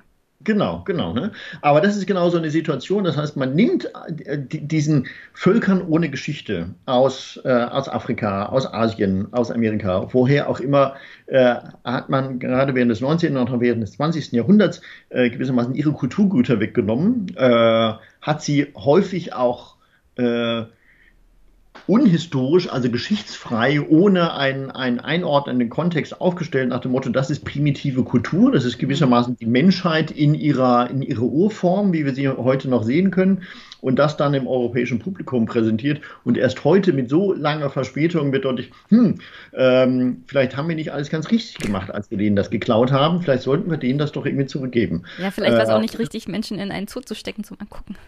Zum Beispiel, ne? also ähm, wir, wir sehen, wenn solche Diskussionen geführt werden, wo dieses Problem, äh, das du jetzt gerade angesprochen mhm. hast, was ist Geschichte, wer kommt da rein äh, und ähm, ähm, wie, wie, bleibt man drin gewissermaßen? Also wie, wie, wird man Bestandteil davon, dass das sehr konkrete Auswirkungen hat, beziehungsweise auch in unserem heutigen Alltag äh, sehr konkrete Konsequenzen hat, wenn man diese Frage auch wirklich konsequent durchbuchstabiert und mal die, die, die, die ganzen Feststellungen sich dann tatsächlich anguckt. Ja, und in der Tat mit Verschwörungstheorien. Ja, weil, weil, weil die Antwort einem ja auch vielleicht ein bisschen unangenehm ist, weil man gar nicht ja, so sehr klar. drüber reden möchte. Genau, genau. Dann stellt man fest, ach guck mal, so vorbildlich war man vielleicht gar nicht. Ne? Und äh, klar, ähm, in, inzwischen würde ich sagen, es ist kein, kein ähm, ähm, keine Frage mehr natürlich die Auswirkungen des Kolonialismus und die Genozide, die in dem Zusammenhang entstanden sind, zu verurteilen. Aber das ist für uns auch weit genug weg, nach dem Motto, nein gut, das war ja 500 Jahre her, okay, war vielleicht nicht alles prima, äh, aber nehmen wir mal Spanien, äh, da ist es dann natürlich ein Problem. Ist Kolumbus jetzt ähm, ein, ein ähm, ein Völkermörder, wie er in Südamerika äh, dargestellt wird, oder ist es ein Nationalheld, wie er in Spanien dargestellt wird? Da äh, gibt es dann schon noch äh, ko konkrete Auswirkungen. Äh, aber nochmal, selbst wenn man sich bei Genoziden da möglicherweise einig sein kann, äh, der, der, die Rückgabe von Kulturgütern, die in europäischen Museen dann rumstehen, äh, da merken wir dann doch, hupsa, das geht uns ja heute noch unmittelbar an. Und in der Tat, da wird es dann eben unangenehm. Ne? Und dann stellen wir fest, dass wir in dem, was wir als unsere Geschichte bezeichnen, eben dann doch noch so ein paar dunkle Flecken haben, ähm, auf die wir vielleicht noch gar nicht so richtig aufmerksam geworden sind. Als Professor und als Dekan, du unterrichtest ja nicht nur Studenten, die irgendwann mal auch an der Hochschule wissenschaftlich tätig sind in der Geschichte, in Geschichtswissenschaften, sondern auch äh, Studenten, die potenziell Lehrer werden, weil das wird ja nicht getrennt. Mhm. Ja, ja. Was würdest du dir wünschen, womit deine Studenten dann in den Schulunterricht gehen? Ähm, so, also aus deiner Frage heraus, wie man auch ja. der nächsten Generation Geschichtsverständnis beibringt. Ja, also ähm, Punkt 1 vielleicht, ähm, ähm na, ich überlege jetzt gerade, womit ich didaktisch anfangen würde. Also ich glaube, ich würde schon mit erstmal mit so einer traditionellen Erzählung anfangen. Ne? Ähm, also so wie heute auch Geschichte in der Schule vermittelt wird. Also im Prinzip, wo legt man dann los? Irgendwie in äh, prähistorischen Zeiten, mhm. äh, prähistorischen Kulturen und äh, das inzwischen mit großen Lücken. Also meine Kinder haben das Mittelalter komplett ausgelassen. Das kam praktisch nicht vor. Ähm, die haben bei Luscha aufgehört und dann sind sie irgendwie bei der Französischen Revolution wieder eingestiegen. Ähm, ja, das aber, ist übrigens immer noch so. Ja, im Prinzip so den, den chronologischen Ablauf, das, äh, da, da habe ich per se mal gar nichts dagegen. Ich würde aber schon gucken, ähm, ähm parallel dazu äh, immer das zu tun, was ich Endselbstverständigungsarbeit nenne. Also das, was man da so als ganz normal und selbstverständlich präsentiert bekommt, als so den normalen historischen Standardablauf, den immer wieder zu befragen, genau mit den Fragen, die wir jetzt auch gestellt haben. Ich glaube, da, nochmal, da muss man gar nicht besonders theoretisch verkopft jetzt vorgehen. Das ist, glaube ich, relativ simpel, indem man genau solche Fragen stellt äh, wie kommt man da eigentlich rein? Wer entscheidet eigentlich darüber, was jetzt eigentlich die, die, die, die wesentlichen Ereignisse sind? Äh, wer entscheidet denn darüber, was jetzt die wesentlichen Abläufe sind? Warum kommen eigentlich bestimmte Räume unserer Erde in dieser Geschichtserzählung gar nicht vor oder tauchen erst dann auf, äh, nehmen wir mal den afrikanischen Kontinent, wenn er eben zum Spielball europäischer imperialistischer Mächte wird äh, und vorher eigentlich gar nicht, also zumindest keinen eigenen Beitrag äh, zur Weltgeschichte leistet.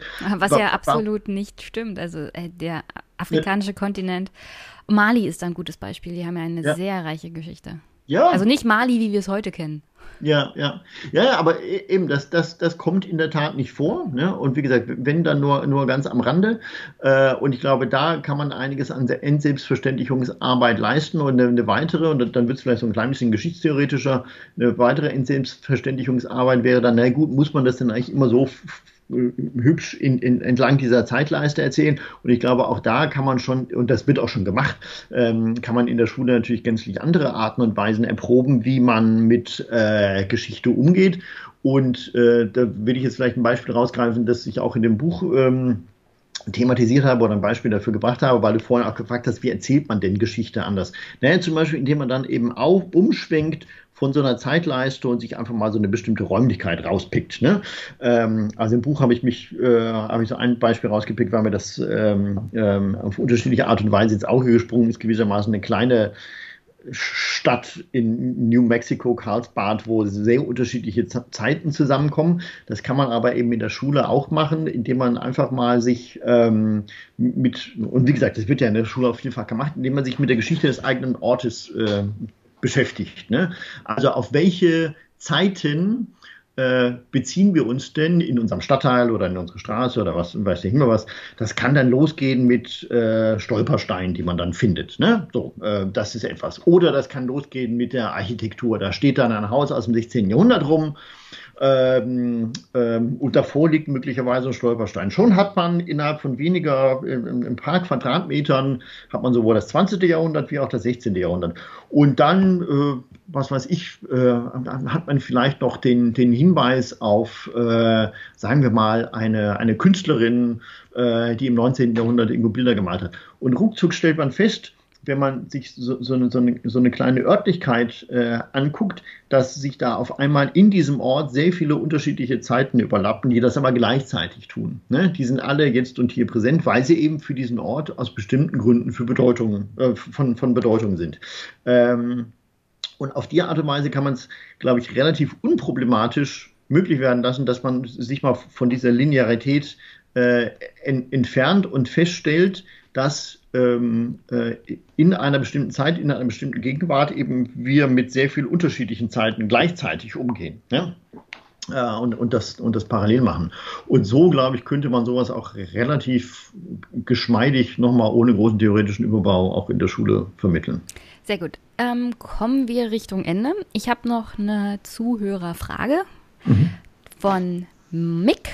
Und zwar ist vielleicht, also das schreibt er jetzt, ist vielleicht etwas zu kontrovers, aber im Zuge der Debatte um Achill Mbebe habe ich mich gefragt, ob man aus der deutschen Perspektive nicht etwas unreflektiert mit den Positionen afrikanischer Intellektueller umgegangen ist.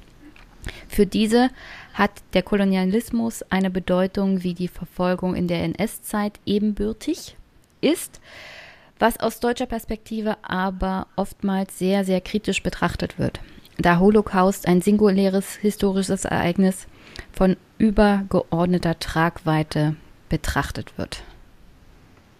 Also die Frage hier wäre, ich verklausuliere das jetzt, ja. überhöhen wir oftmals den Holocaust in geschichtlicher Betrachtung gegenüber den geschichtlichen Betrachtungen, hier in dem Fall von afrikanischen mhm. Menschen, die für sich ja durchaus sagen können, dass Kolonialismus für sie mindestens ein genauso schlimmes Ereignis war. Ja, ja. Ja gut, also wenn wir, wenn wir auf Akile Mbembe eingehen, dann äh, kommt man natürlich ohnehin in eine, eine sehr politische Diskussion, äh, die aber ja nicht nur ihn betrifft, sondern ähm, äh, ohnehin die ganze Debatte darüber, inwiefern man Israel-Kritik üben darf. Ist das schon Antisemitismus, ja oder nein? Ähm, ich glaube, da, das ist ein, äh, ein, also mindestens ein vermintes Gelände ähm, ähm, in, in, in vielerlei Hinsicht und eine, eine Debatte, die auch ähm, ähm, also jetzt ohne, dass ich mich da vielleicht per se positionieren wollte, aber eine, eine Debatte, die ich insofern einfach bedauerlich finde, als es äh, kaum noch möglich zu sein oder nur mit Schwierigkeiten möglich zu sein scheint, ähm, auch halbwegs unvoreingenommen äh, wahrgenommen zu werden. Das, das ist, glaube ich, in, in schon mal ein Punkt, der so ein bisschen diffizil ist, also jetzt speziell mit Blick auf den Bembe äh, gesprochen. Aber äh, zu der Frage, ähm, ähm, inwieweit man da Beziehungen herstellen kann oder Relationen bestehen zwischen ähm, unterschiedlichen Formen von Unterdrückung, Gewaltausübung, Genoziden etc. pp. Ähm, ich habe grundsätzlich Schwierigkeiten damit, da, da, damit Vergleichen vorzugehen ähm, ähm, und die, die Frage zu stellen oder gar nicht Antwort dazu zu geben, was, was ist denn jetzt nun möglicherweise schlimmer und für wen ist es denn jetzt schlimmer gewesen. Ähm, das ähm, äh, wäre jetzt sicherlich nicht meine Aufgabe. Ich glaube auch nicht, dass das etwas ist, was historisches Arbeiten tun sollte oder gar müsste. Ich glaube nicht, dass das unsere Aufgabe ist, gewissermaßen dann einzusortieren und danach zu klassifizieren. Also jetzt mal ganz flapsig formuliert, so wie, wie sehen die Top Ten der schlimmsten Menschheitsverbrechen aus oder so, ne? Und gibt es eine unangefochtene Nummer eins. Also ich, ähm, ich finde auch, dass, dass die ganz falsche Herangehensweise bei ja, Erzählung ne? von solchen Katastrophen ist. Ja, ja, das, das habe ich jetzt aber auch bei, bei der Frage jetzt ehrlich gesagt auch gar nicht so sehr rausgehört. Das mhm. äh, wollte ich vielleicht nur noch mal dazu gesagt haben. Ähm, ähm, vielleicht auf, auf mein Thema zurückkommt, das ist natürlich auch eine Frage, die auch theoretische Implikationen hat, wie wir nämlich mit Geschichte umgehen und wie wir mit Zeit umgehen. Und da sind wir jetzt vielleicht eher bei dem Punkt, der, der, der mich dann auch interessiert. Ähm, ich würde mal sagen, ähm, ähm, es geht gar nicht so sehr darum, haben wir einen Goldstandard dafür, was historisch nun tatsächlich bedeutsam ist und für wen es bedeutsam ist, beziehungsweise müssen wir so einen Konkurrenzkampf ausfechten nach dem Motto, nein, nein, also mein, ähm, mein Menschheitsverbrechen ist ja viel schlimmer als das deine, sondern die Frage ist viel eher, äh, wie wir uns oder wie sich eine bestimmte Gegenwart äh, auf vergangene Zeiten bezieht und welche vergangene Zeiten sie als ähm, privilegiert für ihre eigene Gegenwartsdeutung hervorhebt. Und da gibt es eben durchaus Unterschiede. Äh, da gibt es durchaus Unterschiede und da gibt es eben kulturelle Unterschiede, gibt es geschichtskulturelle Unterschiede, weil Gegenwart heißt dann eben nicht nur ein bestimmtes Jetzt, sondern heißt ein bestimmtes Hier und Jetzt. Das heißt, wir haben einen bestimmten Raum, eine bestimmte, eine Kultur als Bedeutungskollektiv, die ähm, sich in einer kalendarischen Gegenwart äh, bewegt und eben die Möglichkeit hat, sich auf das zu beziehen, was ich abwesende Zeiten nenne. Ne? Vergangenheiten und Zukünfte sind ja nun mal abwesende Zeiten, weil Vergangenheit existiert nicht mehr, Zukunft existiert noch nicht. Wir arbeiten aber trotzdem ständig damit, ne? äh, was da nicht mehr existiert oder noch nicht existiert. Äh, wie wir das machen, und du, du, hast die Frage vorhin gestellt, äh, wer entscheidet denn jetzt nun darüber? Ähm, ähm, ähm, also wie wir das machen und auf welche Zeiten wir das, das beziehen, das entscheidet jedes Bedeutungskollektiv in der Tat auf eine sehr dynamische Art und Weise. Das zum Beispiel Nationalsozialismus, Shoah und Zweiter Weltkrieg für die deutsche Gegenwartskultur weiterhin eine enorm hohe Bedeutung spielen, muss man gar nicht großartig äh, betonen. Dass das nicht so selbstverständlich ist, ähm, ähm, kann man eben zum Beispiel dann feststellen, wenn man sich die, die Rolle des, des Ersten Weltkriegs anguckt. Also für Belgien oder für Frankreich und auch für, für äh, Großbritannien, äh, UK, spielt der Erste Weltkrieg in, in, der, der, äh, in der Geschichtskultur eine viel größere Rolle, als das in Deutschland der Fall ist, weil im deutschen Kontext eben sehr viel überdeckt wird durch äh, Zweiter Weltkrieg, Nationalsozialismus etc. pp. Das heißt, wir bauen andere äh, Vergangenheiten als bedeutsam in unsere Gegenwart ein, als das im europäischen Kontext zum Beispiel getan wird. So, und da wären wir jetzt beim Mbembe. Wir müssen eben auch sehen und anerkennen und vor allem in unsere historischen Erzählungen viel deutlicher mit einbauen, dass das natürlich in nicht-europäischen Kontexten nochmal ganz gänzlich anders aussieht. Ne? Und dass die Vielfalt und in der Tat irgendwann dann auch äh, unübersichtlich erscheinende Vielfalt, sich auf abwesende Zeiten zu beziehen, so groß ist, äh, dass wir nicht bisher auch nicht nur annähernd Möglichkeiten haben, äh, um, um damit umzugehen. Und dafür brauchen wir in der Tat andere Erzählweisen. Wir brauchen andere Erzählmöglichkeiten, äh, die es nicht einfacher machen, das will ich von vornherein sagen, ne? aber die es auch nicht so kompliziert machen, dass es gar nicht mehr erzählbar ist. Wir brauchen aber auf jeden Fall andere Erzählmöglichkeiten, um diese, diese Vielfalt, auch dieses Nebeneinander äh, von äh, unterschiedlichen Verweisen auf unterschiedliche Zeiten deutlich zu machen und damit auch ähm, etwas zu ermöglichen, was ich ja, wie gesagt, eben dann nicht mehr in, in die eine Geschichte äh, packen lässt und nicht in die eine Geschichte von 400 Seiten, bei der man den Eindruck hat, so jetzt weiß ich, was passiert ist. Ähm, das wird ziemlich sicher nicht mehr reichen. Okay. Herzlichen Dank auf alle Fälle, Mike. Ähm, ich fand das ein guter Input. Das war mal ein kontroverser ja. Input. Ja. Jetzt habe ich noch zwei Fragen an dich. Und ja. zwar, welches Buch würdest du jetzt hier empfehlen? Also abgesehen von deinem. Okay, gut, das wäre jetzt meine Frage. Meine eigenen Bücher empfehle ich eher ungern. Ähm, ich, ähm, zwei oder wie viele waren das jetzt? Äh, kannst du ja aussuchen.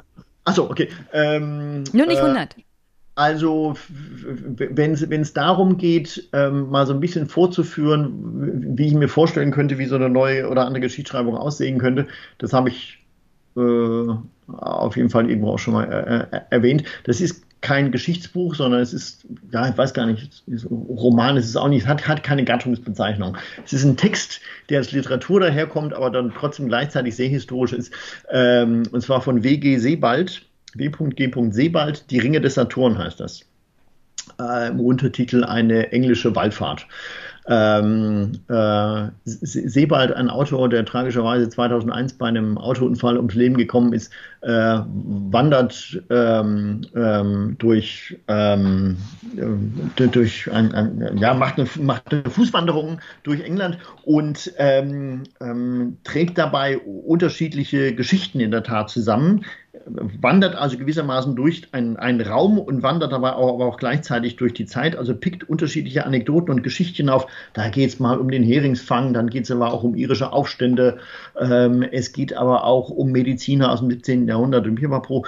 Ähm, und ähm, das ist, glaube ich, ein, ein Beispiel dafür, wie man äh, sich, sich äh, historischen Themen annähern kann, ohne sie in eine chronologische, in eine chronologische Reihe unbedingt einbinden zu müssen. Und trotzdem kommt am Ende eben überhaupt gar kein Chaos raus oder kein völliges Durcheinander, dass man denkt, das ist jetzt hier ein großer Gemischtwarenladen, sondern es kommt eine andere Art und Weise von Erzählung heraus, bei der äh, eben dann eher konzentriert auf Räume und eher konzentriert auf Menschen sichtbar wird, wie viel, mit wie, wie viel unterschiedlichen Zeiten wir gleichzeitig umgehen können. Und das ist, glaube ich, ein ganz gutes Beispiel. Ringe des Saturn ist auch wunderbar geschrieben, also kann ich nur empfehlen.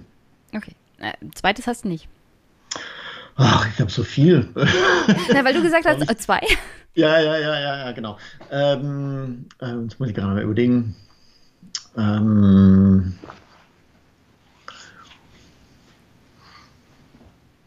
Nee, ich glaube, das dauert jetzt gerade zu lang. Ich kann mir jetzt gar nicht entscheiden. Okay, dann hättest du einen Vorschlag eines Gesprächspartners für mich, der auch in den Podcast kommen würde? Also, oder, oder Gesprächspartnerin? Ja. ja, ich weiß, Hedwig Richter war ja neu schon bei dir. Ja, ja. Äh, ne? So das Demokratiebuch wird ja schon rauf und runter diskutiert. Ähm, ähm, ähm, ähm, ähm, ähm lauter Fragen, auf die ich jetzt nicht vorbereitet war, sonst hätte ich mir da vorher noch mal kurz. Ich, ich überrasche dann, eigentlich auch gerne mit meinen ähm, ähm, ein, Vorschlag hätte ich vielleicht ein, ein, ein, ein Freund und Kollege aus äh, München-Berlin, Thomas Mayer, äh, der arbeitet gerade an einer, äh, an einer Herausgabe der, der gesammelten, also des Gesamtwerks von Hannah Arendt. Der ist Philosoph, aber auch ah. sehr historisch interessiert. Und äh, die ersten beiden Bände sind jetzt, glaube ich, gerade draußen, aber es gibt eine Gesamtausgabe von Hannah Arendt und das macht er mit. Und äh, wenn ich mich nicht irre, arbeitet er sogar an der Biografie zu Hannah Arendt. Ähm, ja, und äh, also gerade so an der Schnittstelle Politik, Philosophie, Geschichte. Ich, ich bin in diesem Podcast noch nicht dazu gekommen, über Hannah Arendt zu sprechen. Also das steht ja, eh ja. super oben, weit auf dem Zettel. Deswegen ja. wäre er vielleicht gar nicht so schlecht. Genau, Kontakt kann ich dann gern herstellen. Würde ich mich ähm, freuen. Äh, ja, aber mit dem ist auch immer gut quatschen, also deswegen, das wäre vielleicht. Und zum Abschluss, hast du noch eine Botschaft an meine Hörerinnen und Hörer? Eine Botschaft. Das ist die Standardabschlussfrage hier. Okay, okay, gut. Äh, man sieht, ich habe deinen Podcast nicht oft genug gehört. Aha, hab ich. Auch darauf war ich, war ich jetzt nicht so vorbereitet. Ähm, ähm, ich habe gestern, das habe ich auch über Twitter geschickt, habe gestern noch mal einen schönen Satz gelesen bei Peter Bixel, ein, ein Schweizer Autor. Das Zitat kriege ich jetzt, glaube ich, nicht mehr ganz genau hin. Äh, ich müsste es gleich nochmal aufrufen hier.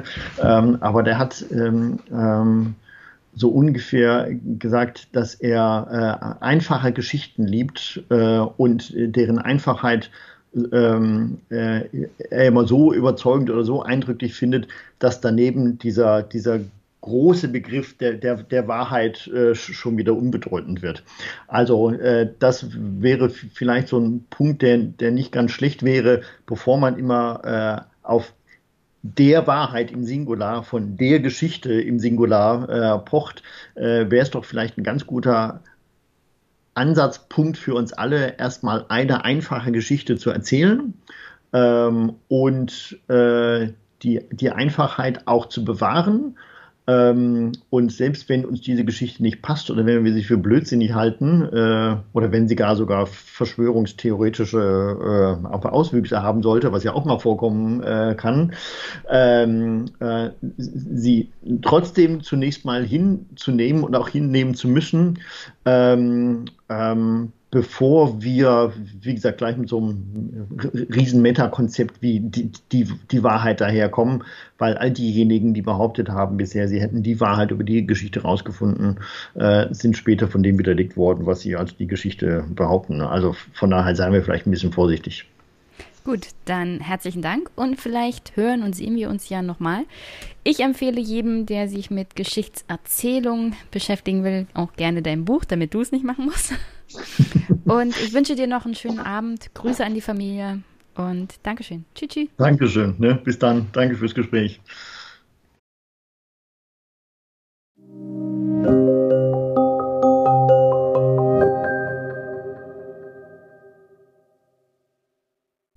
Zum Abschluss. Ich hoffe, ihr hattet eine gute Unterhaltung mit diesen beiden wundervollen Gästen und habt auch sonst einen schönen Start in die Woche. Worauf ihr euch freuen könnt in den nächsten Folgen ist unter anderem nochmal, ja, nochmal, ich weiß, es gab Leute, die sich beschwert haben, aber das Thema Bergkarabach lässt mich hier nicht los.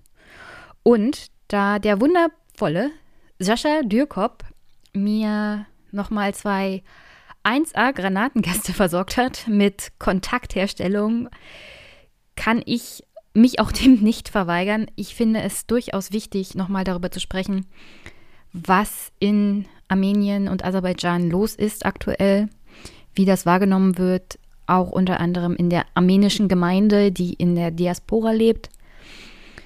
Und wie das halt auch in der Medienlandschaft so bewertet wird. Ich habe mir da auch den ein oder anderen Clip schon zurechtgelegt. Und wem das zu viel ist, dass man hier den Konflikt um Bergkarabach, bei dem Tausende von Menschen gestorben sind, sowohl Soldatinnen und Soldaten als auch Zivilisten, und wo eine kulturelle Auslöschung der von jetzt Aserbaidschan zurückeroberten Gebiete droht, der kann die Folge gerne überspringen.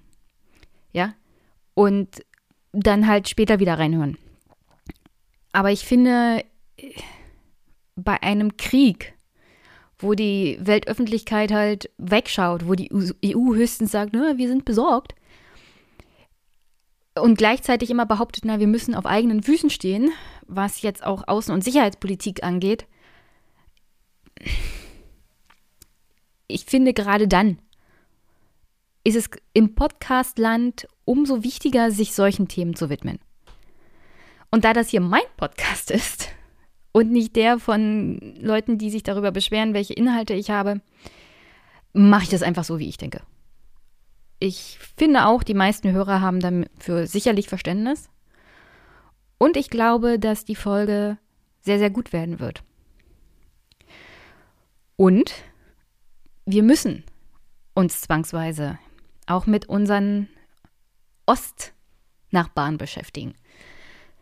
Wir hatten jetzt eine Woche Wahlkampfbeobachtung, in der wir praktisch bei jeder einzelnen Stimmauszählung dabei waren, als die USA den nächsten Präsidenten gewählt haben.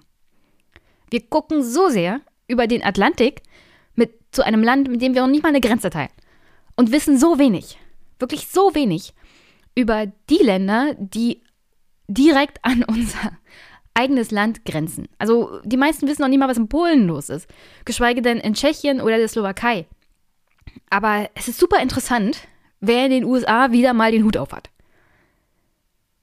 Was in den ehemaligen Sowjetrepubliken passiert, wenn die instabil werden, wenn die Türkei ihren Einfluss ausweitet, dann ist das für Europa interessanter und auch für Deutschland, als dass Joe Biden jetzt Präsident ist, um ehrlich zu sein.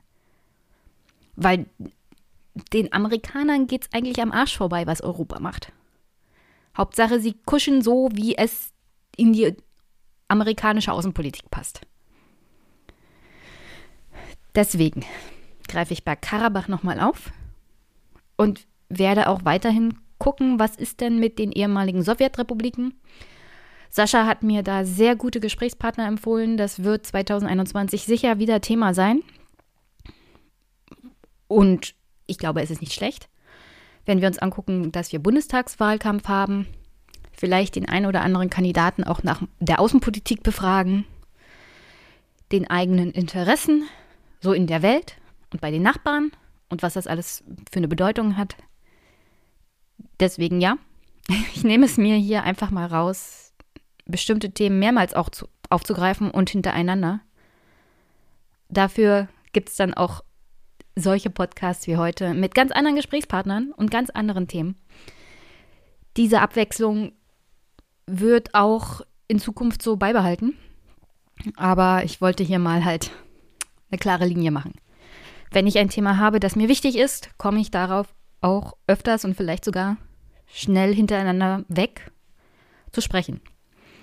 Und bei solchen Dingen wie einem Krieg ist es zwangsweise notwendig, da fast jede Woche was zu, zu machen, weil die Entwicklung in einem Krieg meistens viel, viel schneller ist als zum Beispiel sieben Tage, wie wir jetzt auch bei Bergkarabach mitbekommen haben. Und worauf könnt ihr euch noch freuen? Also, vor Ende des Jahres gibt es nochmal was zum Thema Pflege, Maut. Das Storchennest ist hier wieder zu Besuch und ich freue mich schon, mit ihm die verschiedensten katastrophalen Sachen aus dem Verkehrsministerium anzusprechen. Und falls Herr Verkehrsminister Scheuer dann noch Minister ist, worauf alles hindeutet, können wir uns auch nochmal zu dem Thema Rücktritte sind sowas von out austauschen. Ja? Also Rücktritte und Politiker, das werden keine Freunde mehr. Jedenfalls nicht zu meinen Lebzeiten, so wie das aussieht. Auch eine unschöne Entwicklung. Es steht immer noch ein Gespräch mit Albrecht von Lucke an. Äh, das sollte schon vor einer Weile kommen, aber das schieben wir beide immer so vor uns her, aufgrund der Tatsache, dass halt so viele verschiedene Sachen dann auch auf einmal hochploppen. Und auch dieser Podcast hier zeitlich begrenzt ist, was die Sendekapazitäten angeht, weil ich will euch auch nicht überstrapazieren. Ich finde so zweieinhalb Stunden durchaus ausreichend. Ja, und dann ist ja praktisch schon Weihnachtspause, Neujahrspause. Und ins neue Jahr 2021 starte ich zusammen mit Thomas vom Epicenter Works mit einem Jahresrückblick auf das Jahr 2020. Das hatte sich ja so eingeschlichen in die Tradition dieses Podcasts. Ich glaube, Thomas war sogar der Erste, mit dem ich überhaupt mal ein Gespräch so fernab von meinem Computer geführt habe mit meinem Equipment, damals noch Mini-Zoom. Und ja, Traditionen soll man pflegen. Und in dem Fall ist es umso wichtiger, weil Thomas halt mit Epicenter Works auf europäischer Ebene und auf österreichischer Ebene arbeitet, was jetzt den Datenschutz für Menschen in ganz Europa angeht. Und da sind die Entwicklungen in den letzten Wochen und Monaten nicht so schön gewesen. Ich finde, das ist dann im Wahlkampfjahr ein guter Auftakt. Mit Thomas mal zu gucken, was in den letzten Wochen und Monaten im Jahr 2020 war. Und was uns noch alles erwartet im Jahr 21. Grusel, Grusel, würde ich jetzt schon mal sagen. Insofern freut euch auf die nächsten Wochen vor der Winterpause und freut euch auf den Neustart im Jahr 21 nach der Winterpause. Und sonst, ihr wisst ja, ihr könnt diesen Podcast unterstützen, wie es euch beliebt. Überweisung, PayPal, Steady, Wunschliste. Ich habe jetzt eine Wunschliste fernab von Amazon, die ihr in den Shownotes findet, wo ihr auch was bestellen könnt, das dann auch bei mir ankommt, weil ich jetzt mittlerweile ein Postfach habe. ähm, das heißt, ich muss nicht meine eigene Privatadresse öffentlich machen, sondern ihr könnt da was bestellen und dann kommt das auch bei mir an. Und an dieser Stelle empfehle ich auch diese Wishly-App. Wunschliste herzlichst, sie ist sehr anwenderfreundlich. Man kann direkt zu den verschiedenen Verlagen verlinken und dann auch den Wunsch zugesendet bekommen. Es war nicht sonderlich anstrengend. Und das ist für mich das Allerwichtigste bei solchen Wunschlisten fernab von Amazon. Positiver Effekt. Ihr bestellt direkt bei den Herstellern oder Verlagen, weil das meiste davon sind ja E-Bücher. Und unterstützt somit nicht Jeff Bezos, sondern die Verlage und Autoren. Also herzlichste Empfehlung für diese Wunschliste. Das ist übrigens eine private Empfehlung, weil ich es gut finde, eine Wunschliste fernab von Amazon zu haben. Und nicht, weil ich irgendwie für Werbung bezahlt werde. Ihr wisst, dieser Podcast ist werbefrei, deswegen gibt es ja auch die Unterstützerinnen und Unterstützer. Aber eine gute Sache, dafür kann man auch mal sich aussprechen und Werbung sozusagen machen, wenn man es gut findet. Ja? Insofern, sucht euch was aus, wenn ihr den Podcast unterstützen wollt. Ihr könnt natürlich die Folge hier auch teilen, Kommentare abgeben, empfehlen oder mir Feedback geben in Form von schriftlichen oder am liebsten mündlich eingesprochenen Audiokommentaren. Darauf würde ich mich sehr, sehr freuen. Denn wenn ich es nicht vorlesen muss, verkürzt es die Produktionszeit um es so einiges. Also herzlichen, herzlichen Dank an alle jetzt schon mal, die den Podcast unterstützen und mir Feedback geben und Input. Am Anfang habt ihr gesehen, Axel hat es richtig gemacht und auch wunderbare Themen aufgegriffen. Und wenn ich nicht großartig Kommentare habe, sondern nur so einen, nehme ich mir auch die Zeit, den komplett zu veröffentlichen. Also seid mutig, gebt Kommentare ab, ich freue mich drauf. Und sonst wünsche ich euch an dieser Stelle einen wunder wunderschönen Montag einen wunderschönen Start in die Woche. Wir hören uns. Bis bald.